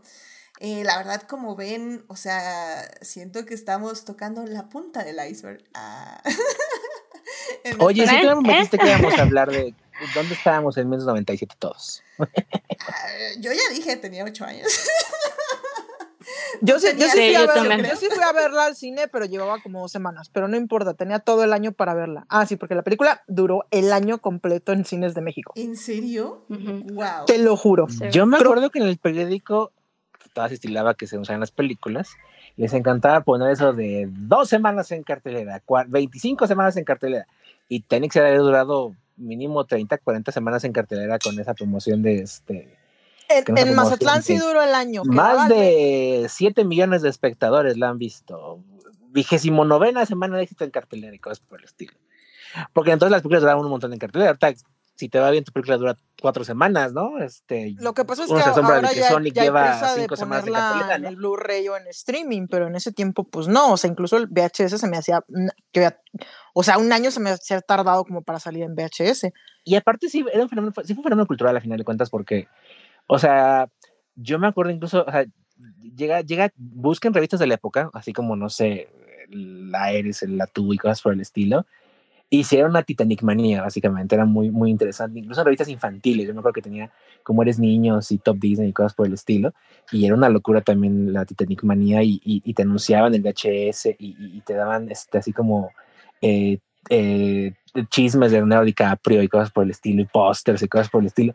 O sea, sí fue un fenómeno cultural en su momento muy, muy padre, este, que yo creo que se ha repetido pocas veces a ese nivel, y más una película así. O sea, no una película que sea franquicia, sino una película que sea como standalone. Este, me parece muy padre. O sea, sí me parece como que un momento muy particular en la, en la historia del cine que no sé si se haya repetido tanto como uno como uno pensaría, y sí fue una locura, o sea, y, ah, lo que comentábamos al, antes, al, principio, o sea, la canción eh, My Heart Will Go On es, es eh, fue Let It Go de 97, o sea, fue una canción que la gente escuchó y escuchó en la radio, y la, pasaban en la radio y la ponían, y la ponían en la tele igual, en, en, los canales de videos y cosas por el estilo, hasta que te acabas hartando de ella o este, se, se, se acaba volviendo en, tu inconsciente una canción omnipresente, ¿no? Este, yo creo que ese año Michelin hizo dinero para jubilarse tres vidas, entonces también, este, bien por eso. A ella no le había gustado la canción, pero sí le gustó mucho el dinero que hizo. Probablemente sí, porque neta, o sea, fue una canción, o sea, fue un o sea, es una canción que hasta la fecha incluso sigue siendo icónica de, la historia del cine como tal cuando quieras hacer cualquier reel de música del cine tiene que estar My Heart Will Go On. Este, Y es, es, parte del fenómeno que fue Titanic en el 97. No, y que qué bonita, qué bonita, la verdad es que qué bonita canción. Yo digo, siempre he sabido que, que, es muy linda, pero justamente apenas con el rewatch, de repente me puse en mi ukulele a sacarla y sí, se me rodaron las lágrimas, porque la verdad es que está muy bonita esa, esa canción, pues sí es una canción de, pérdida, de despedirte, de, querer que alguien siempre esté contigo, ¿no? Y, está muy bonita esa canción, la verdad es que sí está muy linda. Es una gran canción. O sea, yo sé que mucha gente la alucina porque la, alucina, la, escucharon demasiado, por así decirlo. Sí. Pero, pero, o sea, yo creo que para alguien que no la ha escuchado tantas veces en su momento, o para cualquier amante de la música, es una canción muy, muy bonita. La verdad que sí, y este funciona muy bien en la película también, que solo es lo instrumental, pero funciona. La música está súper bien usada en la película, o sea, cuando ya el barco se empieza a hundir aceleradamente, el cambiazo de la música es, es bastante, o sea, es buenísimo, o sea, te mueve, te mueve, o sea, te das cuenta de, no mames, ahora sí ya empezó la urgencia. Y de hecho, la música de My Heart también es James Horner. Le agregaron la letra después pero el, que es lo que dicen ahorita de cómo se usa dentro de la película, es porque es parte como tal del, del, del, del score de la cinta. Y este, eh, en algún punto le pusieron letra, que incluso creo que no quería James Cameron que tuviera letra, pero lo terminó aceptando porque le gustó cómo quedó el, el, producto y pues se eligió a Celine Dion porque ella venía del trancazo de haber, de haber grabado Beauty and the Beast. Ah. Este, ella venía como de ese éxito de, del 91 y era como pues la estrella también este, de balada pop de, de los noventas. No, y que usa solo realmente la canción con, con, letra, con voz, la usa en los créditos. Realmente es hasta el final, ¿no? Sí, de hecho, creo que si mal no me acuerdo, toda la secuencia de donde Rose sí, sí, ya sé, el score, ¿no? Y ya hasta que realmente empieza el crédito de dirigida por es cuando empieza a cantar Celine, ¿no? El, sí. Me, whatever Sí, en la, en la película básicamente es, es, puro, es puro instrumental, pero de veras que usan muy bien la película. Incluso con la orquesta tocando, o sea, en algún momento empiezan la de Orfeo, que mucha gente la conoce como la canción del Can Can. Y dices, ay, qué momento más chistoso. Pero ah, acuérdense cómo se llama la canción, o sea, se llama Orfeo. Sí. O sea, y esto básicamente se vuelve Orfeo en el inframundo tratando de rescatar a Eurídice. O sea, eso hace Rose. Rose baja, sí, baja sí, sí, sí, correcto. Sí, sí, sí, sí. Porque si yo correcto. dije, qué momento de comedia tan gracioso, pero sí, no. Sí, por eso, por eso también la usan en Moon Rush, ¿te acuerdas que te había comentado? Sí, sí, sí, sí, sí, sí. o sea, todo regresa al, al, mismo punto. Pero bueno, y luego también tenemos el uso de la, de la canción clásico de clásicos, Hola Single, que como dijo Gail Simon en, en, en, los labios de Black Canary en Verso Prey, eh, no, quién sabe qué tiene esa canción que hasta cuando la tocan con un piano roto suena como la canción más triste del mundo. O sea, de veras que la música fue escogida muy bien para estos momentos. Muy, muy bien, sí. Sí, la verdad es que la, la música está, está muy bien. Y además, lo bonito de que la banda eh, esté, esté tocando, además, el, eh, el hecho de que eso fue real, o sea, que se sabe que es verdad que la banda del Titanic, la orquesta del Titanic o la banda que estaba en el Titanic, tocó hasta el final, ¿no? Y sí, es súper, eh, no sé, como muy, muy, un detalle como muy, muy bonito y súper trágico y súper triste al mismo tiempo. Sí, o sea, ahora sí que literal es como O sea, es, es, lo único, o sea, no sabemos desamarrar barcos, no podemos organizar gente, lo único que podemos, podemos hacer tocar. Es tocar. Y vamos a hacerlo. No, y además que hasta ellos se despiden, ¿no? Tienen en la película este retrato donde ya se van, ¿no? Como ya a, a hacer lo que tengan que hacer, a huir, a lo que tengan que hacer, y se queda uno de ellos, sigue tocando y que regresan y dice, pues sí, ya, ¿no? O sea, es, es, es lo que nos queda. Sí. Ay, y bueno, y también digo, una de las cosas que también hartó a mucha gente eh, del legado del Titanic es la escena de Soy el rey del mundo, ¿no? Que ya todo el mundo lo hizo, gente ha muerto Se refleja. literalmente, o sea, por favor, no, si no la, hagan, por favor, ténganle respeto a los barrancos. Sí, o sea, si la no, no intenten más, eso. Agárrense bien, por favor, porque en serio que qué horror, o sea. Y, sí, no, no, no. Y sí, o sea, al final del día son, son estas cositas que sí han eh, perdurado, ¿no? En, definitivamente en el colectivo, en la mente colectiva. De hecho, me acuerdo que hace recientemente un centro comercial se empezó a inundar y, y, el que estaba tocando ahí el piano empezó a tocar justamente la canción. no, no, así como, O sea, súper bien. No, pues. Qué memético.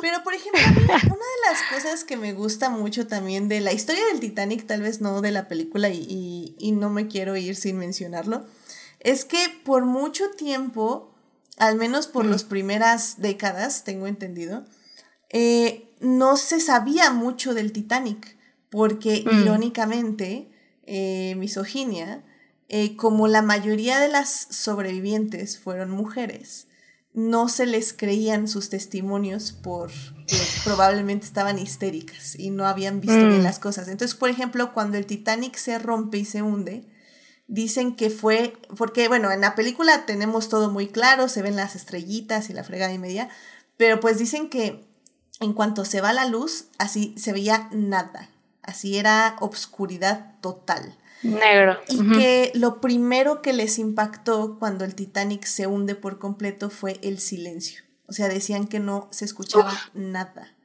Y que fue el momento más terrorífico que vivieron básicamente en sus vidas. Y, y, por muchos años no les creyeron, no les creyeron muchísimas cosas porque eran mujeres, porque cómo iban, cómo iba a ser posible. Y ya fue un poco con el paso de las décadas y obviamente pues ya el, el feminismo y etc. que dijeron, ah, como como que tal vez los testimonios de las mujeres que fueron el 78% de los sobrevivientes, tal vez tenemos que recopilarlo, no sé. Este, mm, tal vez. Tal vez. Tal vez. Entonces, este, fueron muchas de las cosas que, por ejemplo, con el tiempo ya se fueron obteniendo muchísimo más testimonios y, y, recopilando más información. También, por ejemplo, uno de estos YouTube, eh, videos de YouTube que vi, justamente hablaba un poco de cómo antes eh, justamente no eran mujeres y niños primero. Y se hizo una pregunta, les digo que iba, ese video en específico iba un poco entre, no soy clasista, pero, eh, no soy sexista, pero.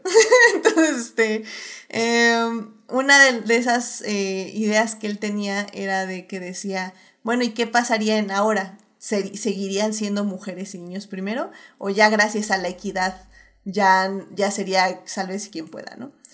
Y, y, pues sí, al final del día creo que eso es algo muy eh, visto de la película, que sí, ahí está caballerosidad y que solo los cobardes son los que se quedan, ¿no? O los que van a guiar a las mujeres en los botes. Tenemos este momento donde la señora le dice al, al, al, oficial, es que hay que regresar por gente, hay que salvarlos. Le dice, ¿se calla o usted es la siguiente en bajarse? O va a haber más espacio en el barco. va a haber más espacio en el barco. no, y que de hecho Molly Brown, que es el personaje de, de Kathy Bates, parece, eh, hay testimonio de que sí, o sea, que fue real Molly Brown y que justamente sí pidió que regresaran por a, a rescatar, a ver si pueden salvar a gente que la señora sí era tan magnífica como la representan en la película. O sea, que, o sea no le gustaba que le dijeran Molly, pero que, o sea, que decían que la señora sí era muy humana, muy buena persona, eh, que probablemente sí la querían más en los círculos, pero, pero que sí, o sea, que, que sí le hicieron justicia.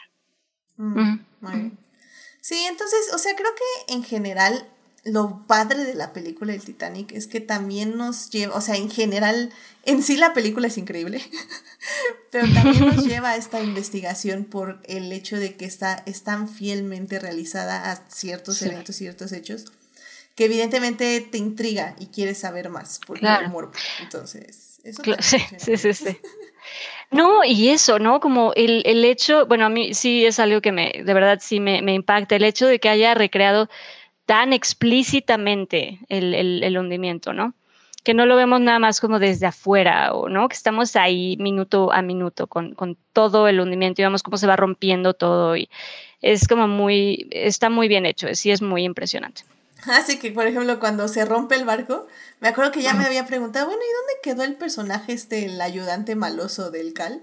Y de repente aparece y se parte ahí en medio con el, el barco y así, ah, hola. Con el barco, Para eso, sí. para eso te desaparecieron, para matarte en el rompimiento del barco. Pero está bien. Pues, No, lo- lo- Lovejoy básicamente es el. O sea, en, en la época del presente sería básicamente el supervisor que, que se va a asegurar de que la gente no vaya demasiado al baño y que, y que en medio del COVID es, no, pero tienen que volver a trabajar. O sea, hasta decían que había sido policía y es así como que. mm, Héctor, Sí. eh, sí. Héctor en el, en el chat nos está diciendo la parte en la que se rompe el barco, creo que muy pocos lo sabían en ese entonces.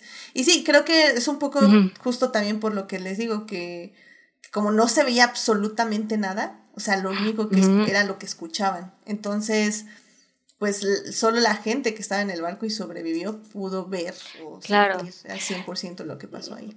No, y esto que, que mencionabas, que sí, qué impresionante, eh, porque claro, y, y como dices, el, el hecho de que estuvieran ahí viendo, además, y la impotencia de, de no poder hacer nada, ¿no? Y, y como dices, de repente ver en negro y no escuchar nada, y, y el frío, sí, qué momento tan más terrible y lleno de, de, verdad de dolor y, y tragedia y, e impotencia, sobre todo, de realmente no poder hacer nada, porque creo que también se habla de que eh, solo en efecto, solo regresó un bote, solo un barco regresó, porque, bueno, un bote, una, una lancha regresó, porque en efecto era, era el miedo de, había eh, miles de almas en el, en el mar, iban a hundir los, los botes, o sea, en la misma desesperación y el pánico era posible que hundieran las, las lanchas, ¿no? Entonces sí, es, es una cosa muy, muy, muy intensa y trágica y, y pues sí, espantosa. Sí, no creo que lo dice, ¿no? En la película que solo 12 personas se salvaron. De, bueno, res- las rescataron del agua. No sé si en la película pues sí, o ¿no? lo leí después, pero pero pues sí, o sea, de todas las miles personas que estaban ahí. Sea, pues sí es. Si lo dicen, creo que en voz en off. Ah, ok, vos no. Ahí Ay, mismo. pues sí, o sea, esta Es cuando dicen lo de esperando un perdón que jamás llegaría. Ah. que, tiene diálogos también cursis la película, no lo mencionamos, pero no sé, en la grandiosidad Funcionan. de todo, funcionan muy bien. Sí, sí, estoy de acuerdo, estoy de acuerdo. No se me hace cursi decirles que no, no les llegó su perdón, es cruel. Sí. cursis en el aspecto guionístico. Está poético. Mm. Que según No, esto que- que... le escribió James Cameron, entonces ahora sí que este, él es el único screenwriter acreditado. Entonces, pues ahora sí que todo es en él. Todo así que ahí dejó su alma básicamente. No, y la verdad, Duetos, patos y gatos. 10 de 10, o sea, excelente servicio. Sí. No me esperaba nada de esta peli, o sea, creo que tenía muy bajas expectativas. Y, y en serio que literalmente aplaudí cuando se acabó. O sea, no, dije, wow, o sea, wow. No, wow. está muy bien hecho. Funciona en todos los aspectos. Y, y pues Melvin, ya para concluir la película, este, este programa, escena favorita y conclusión de la película. Ah, ay, es que está difícil. No, pero yo creo cuando se inunda eh, la- el área donde están las escaleras, donde al final se reúne Rose y, y Jack, este, esa parte donde se va inundando toda esa parte, creo que es terror, la de las partes más terroríficas de la peli. Pues no sé, creo que, o sea, de repente sí, los efectos del fondo, cuando vemos, cuando vemos, o sea, no el barco en sí, porque todo se inundó y todo lo hicieron así, pero sí de repente se ve como mucho el green screen, pero ay, aguanta muy bien todavía. O sea, con un lenguaje cinematográfico muy de los 90, pero aún así está tan bien hecho que aguanta el paso de los tiempos. Ujú, ujú. 100% de acuerdo. Pues, este, Dafne, ¿una escena favorita, conclusión de la película? Híjole, bueno, es que escena favorita sí está un poco complicado. Sí hay varias escenas como, como icónicas, ¿no? Como muy buenas. Em, eh, digo, para algo distinto a lo que a lo clásico que, creo que conocemos del Titanic, creo que yo algo que rescato es un poco cómo logra también Cameron encontrar este, estos pequeños momentos de humor dentro de la tragedia. Me, me da mucha risa cuando Rose va a rescatar a, a Jack que está con el hacha y que le dice, bueno, a ver, no, espérate, practica en esa madre, haz un hoyo y trata de darle. Y que Rose le da totalmente al otro lado. Bueno, ya suficiente práctica, está bien, ya. Así de per persínate y a ver si sale. ¿Sale? tú, tú, dale, está bien, ya, suficiente práctica. Pero, pero Entonces, amo, eso, amo, amo que es como, ok, no, no, no voy a dejar que piense que lo hizo mal, ya nada más vete y dale. Sí, exacto, tú ya, dale, exacto. No, pero pase ese, lo que pase, acabaremos con esto. Sí, no, pero ese tipo de cositas de, humor, y pues sí, obvio, eh, es que sí, hay, hay, como muchas cosas, pero, pero sí, creo que esos detalles de, humor son, son muy buenos, me, gustan mucho, y obviamente el, creo que esto que se mencionaba, también lo, lo hablaron antes, el momento en cuando, cuando ven el, el, el iceberg, cuando empieza todo el, show, cuando empieza toda la tragedia, que todavía, exacto, esto que se comentaba, que todavía te dan en, en, en, cinematográficamente, pues en cómo lo están editando y poniendo, te dan la esperanza, todavía tienes ahí el no, sí, sí la, sí la, sí la libra, ¿no? Como sí, sí, sí da vuelta, sí sale, sí sale. Y pues no, entonces creo que toda esa, esa tensión de cuando va a empezar todo el, todo el problema ¿no? de, del iceberg, creo que eso está muy bien, muy bien realizado. También. Ah, lo estaba pensando, yo creo que son tres momentos como para... Eh, me gusta mucho la secuencia de romántica en el taxi, bueno, en el carrito este la clásica, donde se ve la manita y este. como, como buenos, como buenos adolescentes haciendo lo suyo dentro de un carro. Me parece visualmente muy bonita y, y, y, que ha logrado ser volverse este, clásica icónica, y sí. icónica.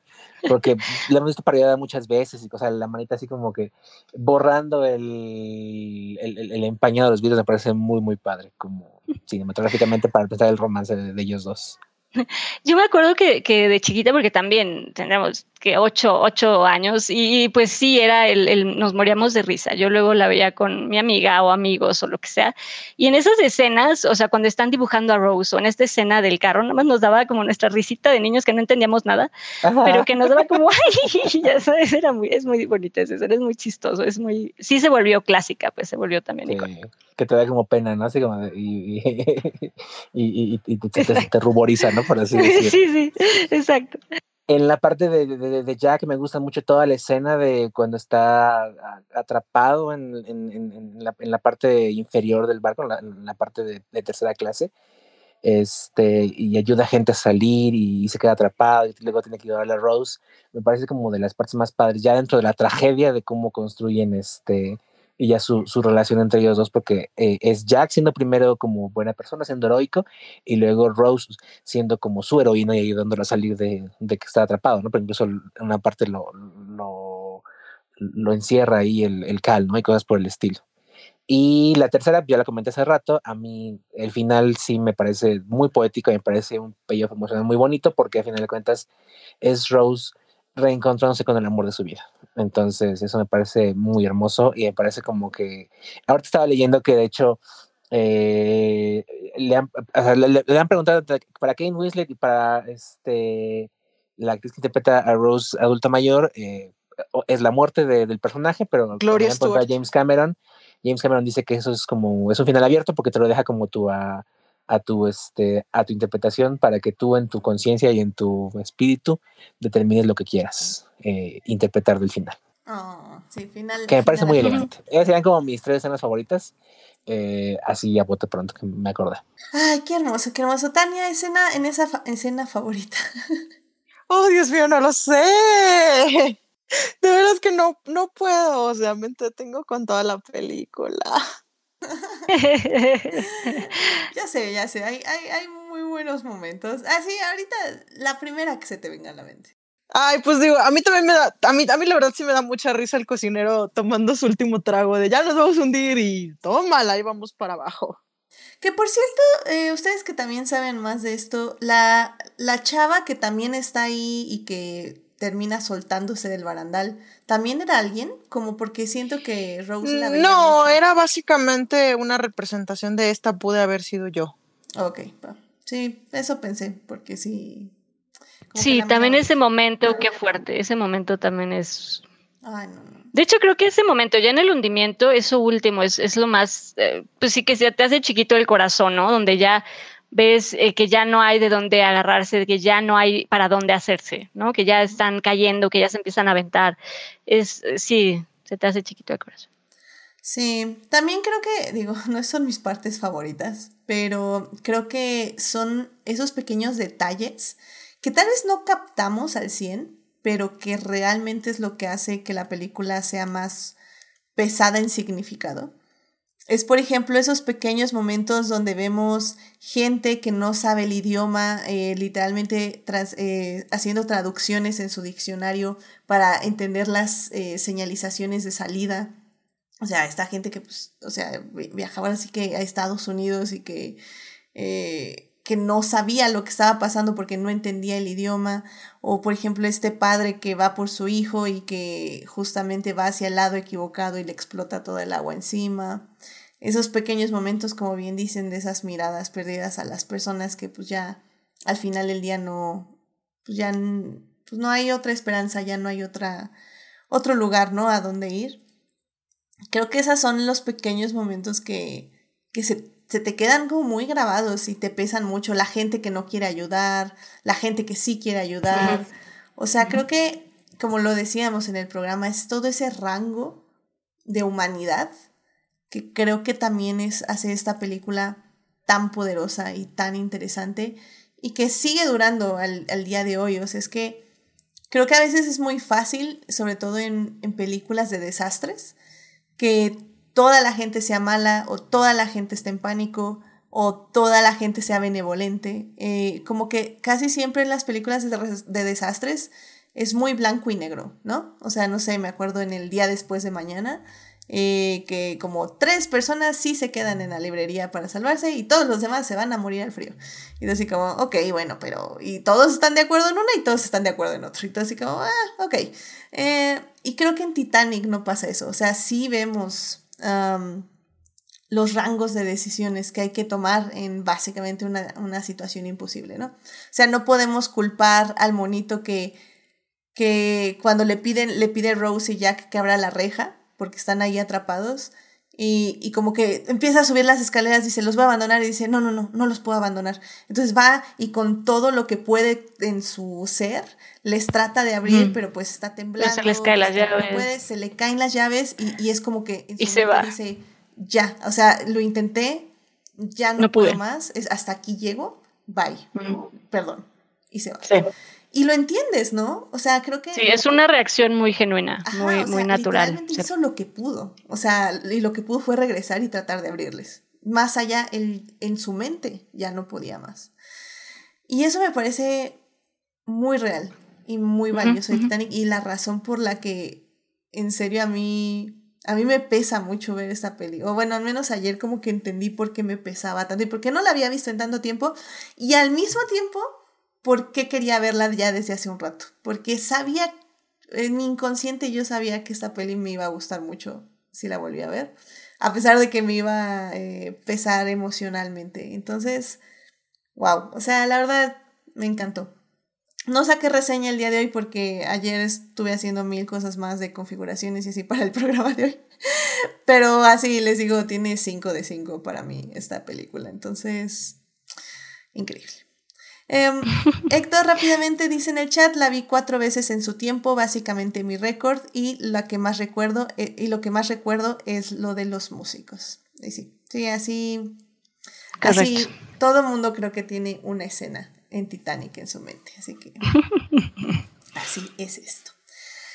No, y que, y que también digo así rápido, también como conclusión, yo siempre defenderé, tal vez porque funciona la historia como es, tal vez porque eh, creo genuinamente que Jack no cabía en la puerta. En la puerta no cabían los dos, ¿ok?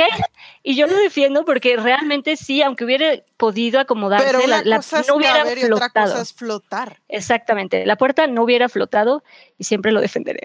es que ya concluir diciendo Justo, justo hice una encuesta en el chat y, y decían que sí cabía. Sofía y Héctor dicen que sí cabía. sí cabe, pero no flota la puerta, ¿sabes? Habla, es más como de, de- de dinamismo de la puerta, o sea, no, no hubiera funcionado. O sea, pon tú que sí cabe, pero no le serviría de, de nada. O sea, no, no les Pero- hubiera eh, separado mucho del agua, pues. Porque se hubieran. Pero no hundido hubiera flotado. Hubieran Exacto, no hubiera hubieran flotado. estado medio hundidos si se hubieran congelado los dos. Exactamente, no hubiera flotado. Julián García también en el chat dice que sí lo soportaba. Que, que sí hubiera flotado. No hubiera flotado. Ah, bueno, Héctor no, creo que ya Héctor ya lo convencieron de que no hubiera flotado. Es el debate, el debate eterno. Jack cabía en la tabla, pero eh, lo que plantea Daphne y Tania es, sí cabía, pero hubiera flotado. Pero la puerta, exacto. Sí, no. Ah, que pudieron turnarse. También, eso estoy de acuerdo. Eh, digamos, Julián, que, que estaban un poco estresados por la situación. No, no, Pero, exacto, pero además, Y- y creo Jack, que la- siendo creo que la Jack, no le iba. es que Jack, Jack sentía, no, no mames, o sea, si se baja se muere esta morra, no va a aguantar. No, y no le iba a pedir, como, oye, bájate, no, me toca. ¿Sabes? O sea, no le iba a decir como, oye, ya, no, mi turno, ándale, quítate. En mi, en mi ignorancia completa de, de que yo me congelo literalmente si toco el agua aquí a temperatura ambiente, este, yo diría que se hubieran puesto a nadar. O sea, órale, Rose, échale, la mariposa, vámonos, mariposa. Mariposa. Bueno. O sea, sí, pero ¿hasta cuándo aguant ¿Cuánto tiempo aguantas nadando sin mariposa, parar? Daphne, mariposa, mariposa. Pero bueno, dice, dice Héctor, eh, o sea, era una puerta, no un yate con escalera. Sí, efectivamente. Entonces, también eso, pues te, te jalas puertas, pues es que hay que pensarle más, amigos. No, no es cierto, no es cierto. No, no, no. Dicen lo que pudieran, sincero. Pero bueno, ya, ya, ya, ya, ya. Ya vámonos porque este programa se está alargando innecesariamente. Bueno, no, no, No, y porque de hecho al principio, digo ya último para cerrar este comentario, porque además sí se ve, al principio él intenta subirse, o sea, y, y ve que no aguanta, la, o sea, que no, no es que no aguante, simplemente esto, no, no flota, o sea, cuando él intenta subirse, se tiene que bajar porque ve que no, que no funciona. Lo que a mí me sorprende ahí es que nadie más intentó subirse a la puerta. Pero bueno. Ah, bueno, tenía que- ya no le vamos a buscar este tres pies al gato. Pero bueno, pues vayan a ver Titanic, está en Star Plus, eh, sí prepárense sus buenas tres horas y media. Eh, está muy buena, o sea, ya lo hemos dicho todo este programa. Eh, váyanla, disfrútenla, llórenla, apláudanla, todo. todo, realmente se disfruté muchísimo verla de nuevo y, y creo que aquí también les invitades este, la disfrutaron mucho, así que bueno.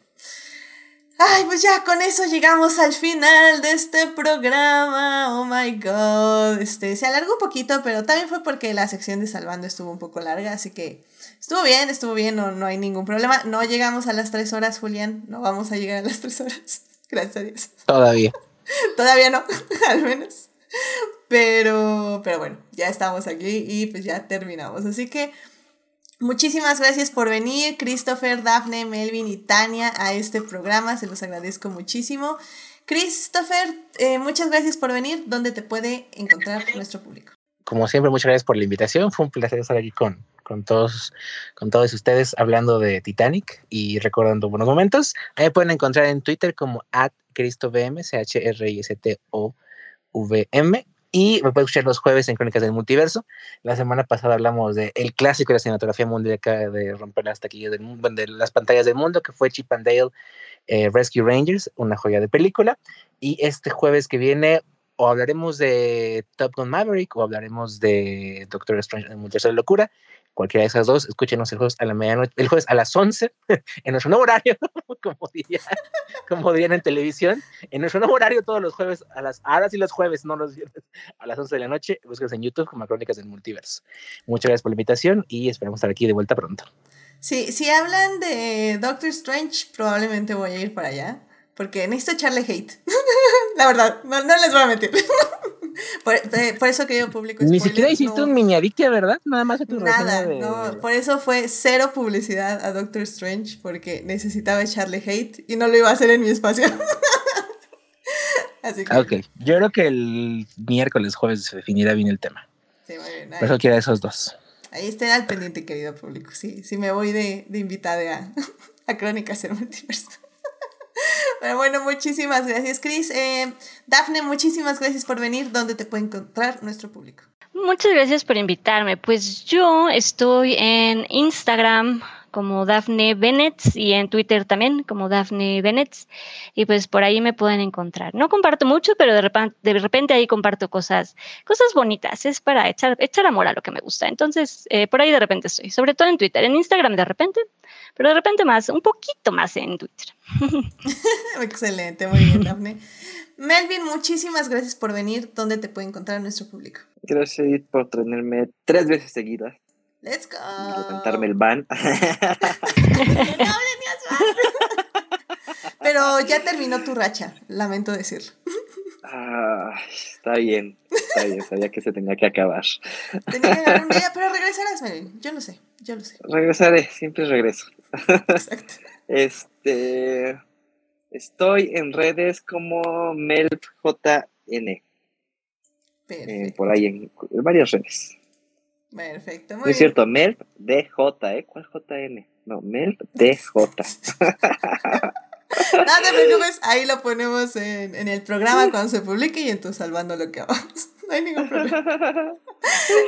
Muy bien, este, Tania, muchísimas gracias por venir. ¿Dónde te puede encontrar nuestro público? Pues un gustazo siempre venir. Me pueden encontrar en Twitter como arroba romanticide.